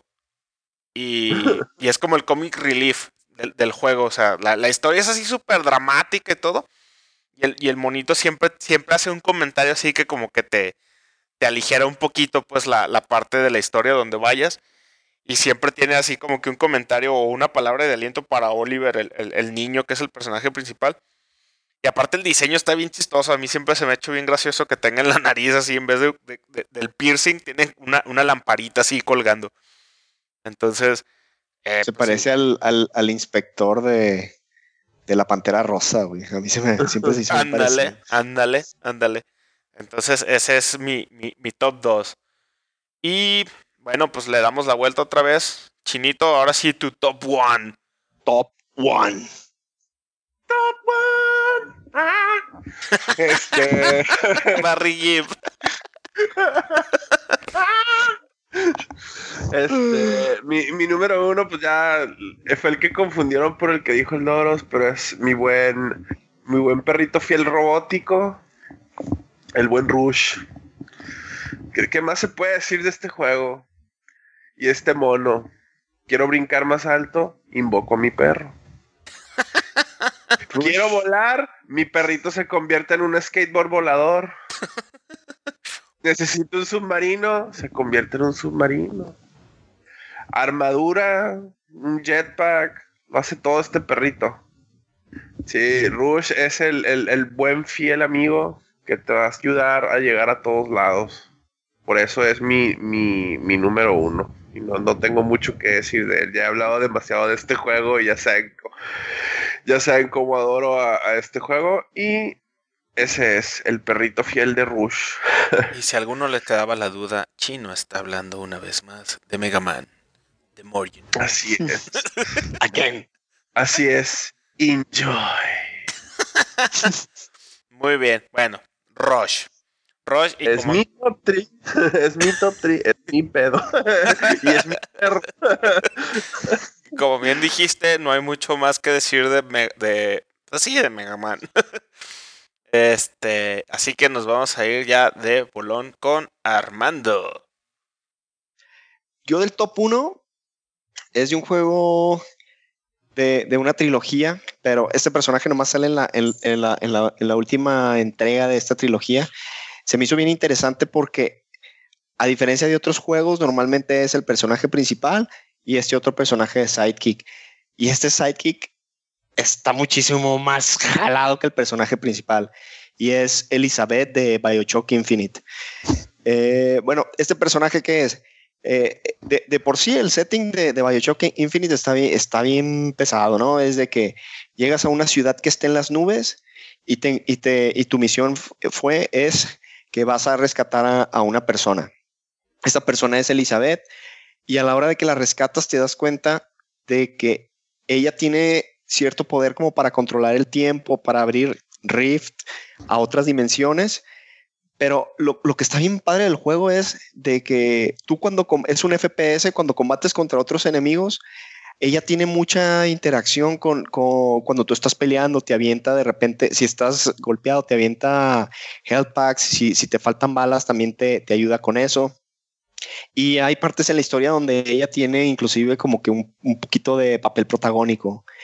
Entonces, a mí me gustó mucho, so, sobre todo hay ciertos juegos en los que logran hacer que, que, que esta persona que, que, viene a tu lado no sea una carga. Y aquí sí, inclusive para el final de la historia, te das cuenta de que ella es un, es un personaje inclusive muchísimo más, más poderoso de, de lo que creías en un inicio. Y ese es mi, mi top uno.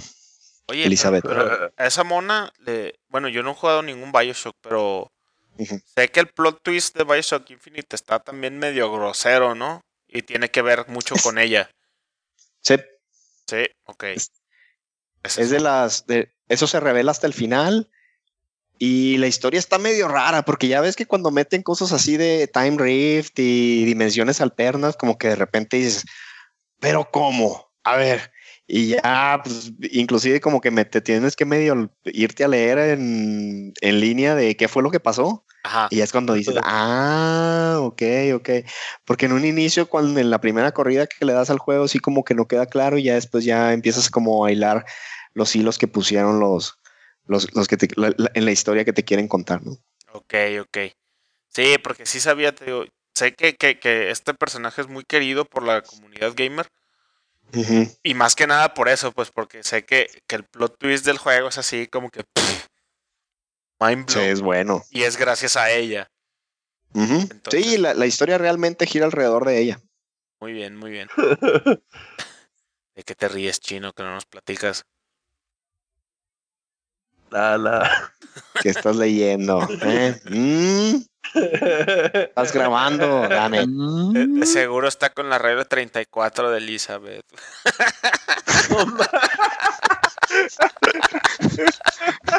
no lo dudes. Ay, si no sabe qué es la regla 34, por favor, googleenlo. Muy bien. Entonces, a ver, Re, ¿tú cuál es tu top one? Muy bien, pues para no, no perderle, perderle la costumbre, Seleccioné mi número uno en base a un personajillo creado por Papu Miyamoto, Shigeru Miyamoto. A ver, Papu adivinen. Pro. Papu Pro Lince. ¿No? A ver, espérate, espérate, no espérate. quieren adivinar? sidekick, sidekick, sidekick, sidekick, Luigi. De Shigeru No. Miyamoto. No, Luigi, ah, ¿no? Yoshi. Yoshi. No. Ah, Ahí les, ahí les van, ahí les van unas pistas. A ver, a ver si así la tienen. Una pista, una pista. Es el Iceman para Maverick. El Han Solo para Lu- Luke Skywalker. ¿Quién crees que es? Ay, güey. Ay, güey. Pepi. De Star Fox. Tiene que ser de Star Cerca. Fox. Este, Falcon. Ay, ¿cómo se Falco. llama? Es Falco, Falco, Lombardi. Falco Eso.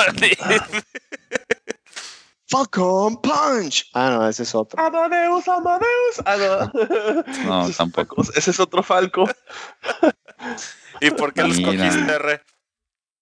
Bueno, yo lo No, elegí no se porque me hace mala de- elección, pero me llama. No es mala elección, pero me llama la atención porque yo no hubiera pensado. Ah, porque aparte de los, aparte de los, bueno, dentro del mundo de Nintendo muy pocos realmente son sidekicks como los que ya mencionaron ustedes, Yoshi, Luigi, los obvios. Entonces siento que en Star Fox eh, este personaje está como, como muy underrated, o sea, realmente es, es un, es experimentado, es muy buen piloto, sí, es muy arrogante, pero al mismo tiempo es como, como leal, ¿no? O sea, mientras esté viajando contigo, aparte de que si lo si le disparas te va a, te va a re- reclamar y todo lo que quieras, siento que, que de, de esa serie de Star Fox, o sea, tiene que ser él a fuerzas, porque aparte ah, Peppy y Sleepy, o sea, no, no sé, no los veo como realmente sidekicks. Entonces, tomando en cuenta eso y aparte las habilidades que, muestran en Smash, te das cuenta de que no nomás es buen piloto, o sea, también es para los para los trancazos también le entra. Entonces se me hizo, se me hizo chido, elegí a Falco. Yo lo odiaba, güey, porque cada vez que lo rescatas te dice, I guess I should be thankful. Y así. Obviamente. Así de que-. Así de que, gracias, pero no gracias. Ajá. Y que cuando lo golpeas es, hey Einstein, I'm your side, I'm on your Sí. side. Nah, pero sí, sí es, sí es bueno, chido. Falco. Sí es chido Falco. A mí, a mí no me, me molestaba mucho más el sapo, güey. Así. Sleepy. Sí, Sleepy, como que. Y más en la, en la versión de. De, su- de, de- de Super Nintendo. Cuando no hablaban los monos, que nada más que. Ajá. Era súper odioso. Y ya después en la versión de, de 64 que le pusieron voces. Que tenía voz como de niña, así como que. Todavía más. Todavía más. Sí. Y Falco no, Falco, Falco era chido, Falco era así como que sí era medio medio castroso, como tú dices, Armando, pero pero sí era un buen como que le daba siempre su lugar a, a- a Fox, de que él era el, el líder, pues, de, del escuadrón. Y sí, sí se me hace buena elección, Re. Bien, Muchas gracias. bien, bien. Y me toca a mí, ya para terminar con mi top one.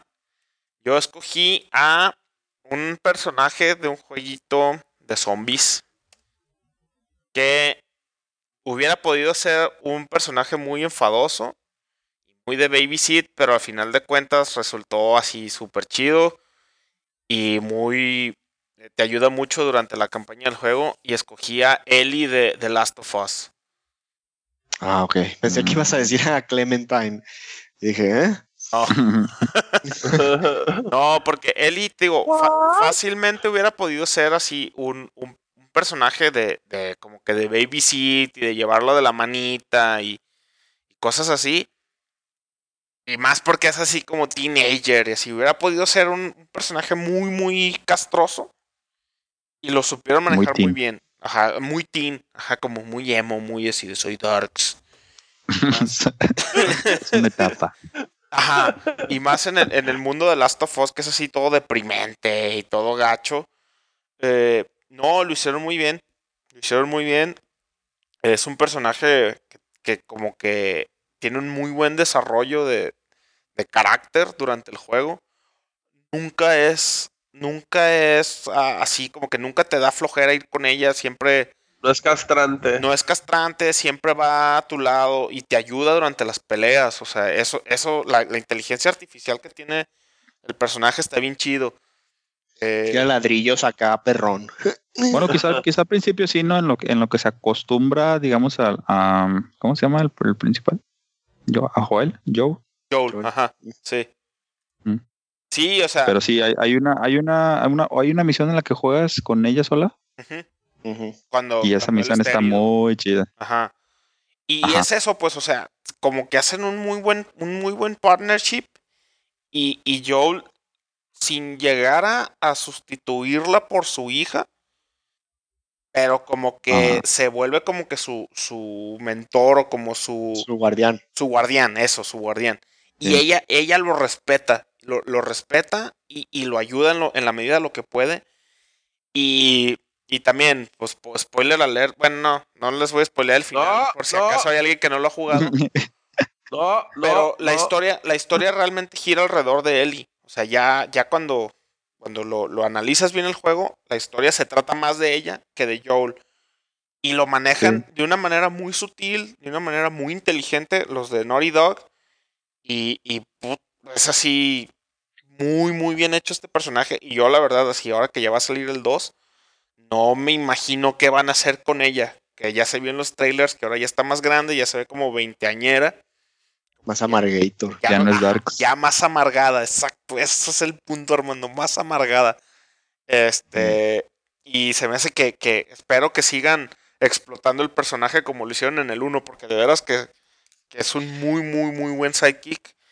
Y siempre va a la par con Joel, siempre va a la par con Joel. Y, y como que el respeto entre los dos es, es muy chido.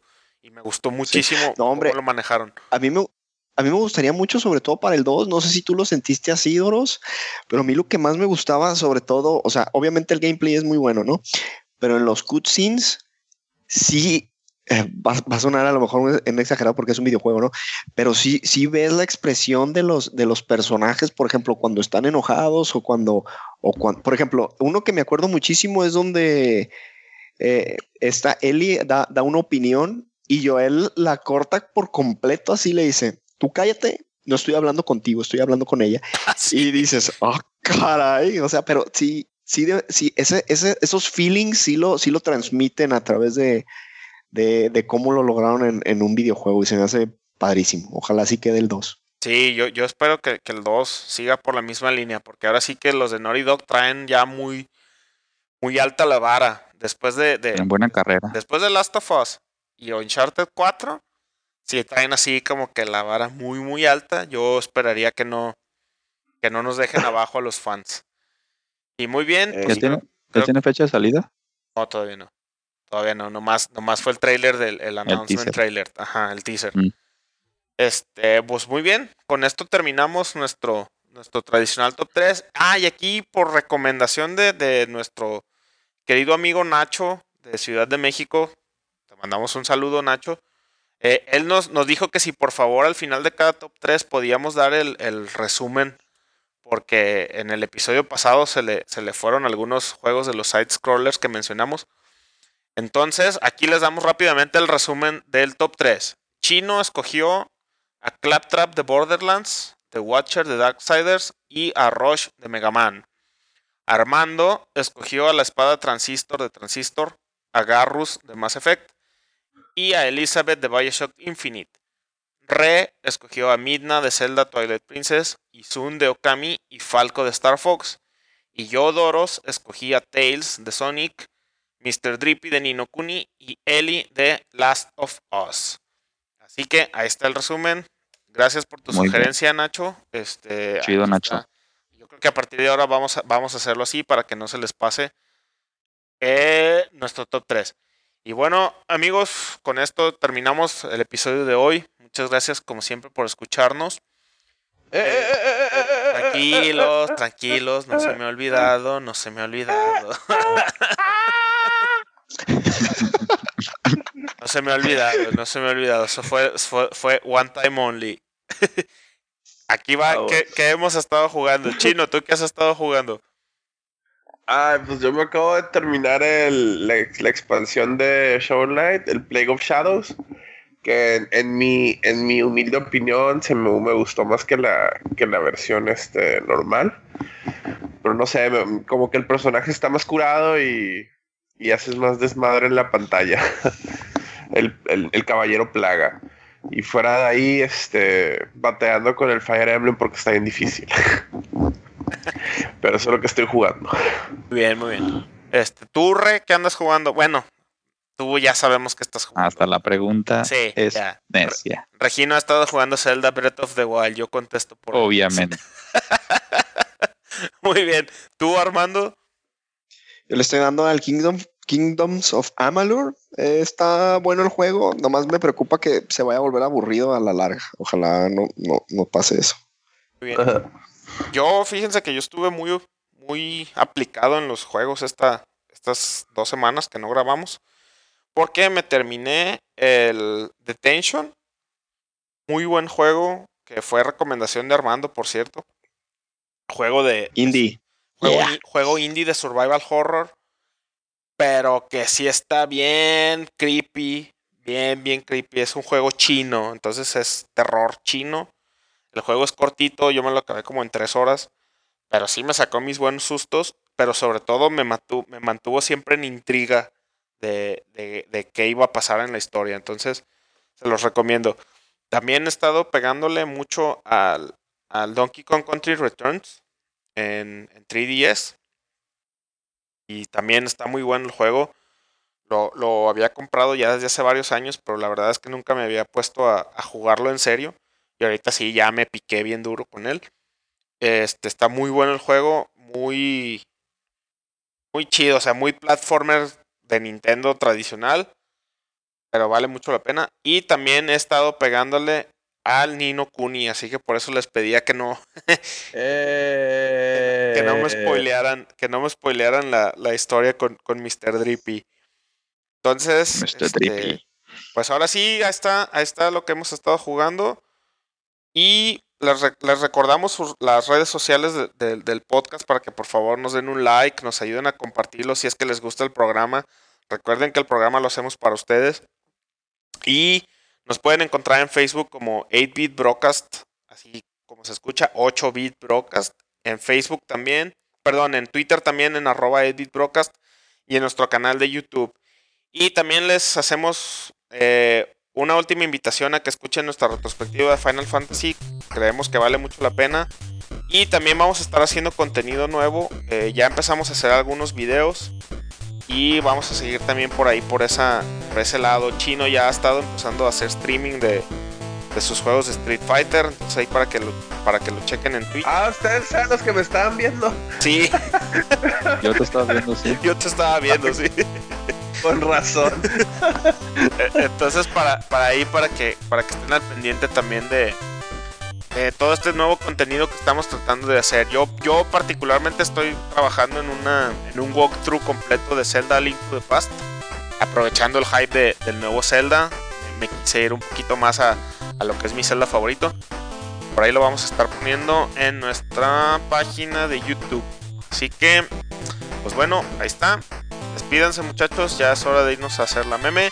Y nos vemos en dos semanotas. Gracias por escucharnos. Adiós.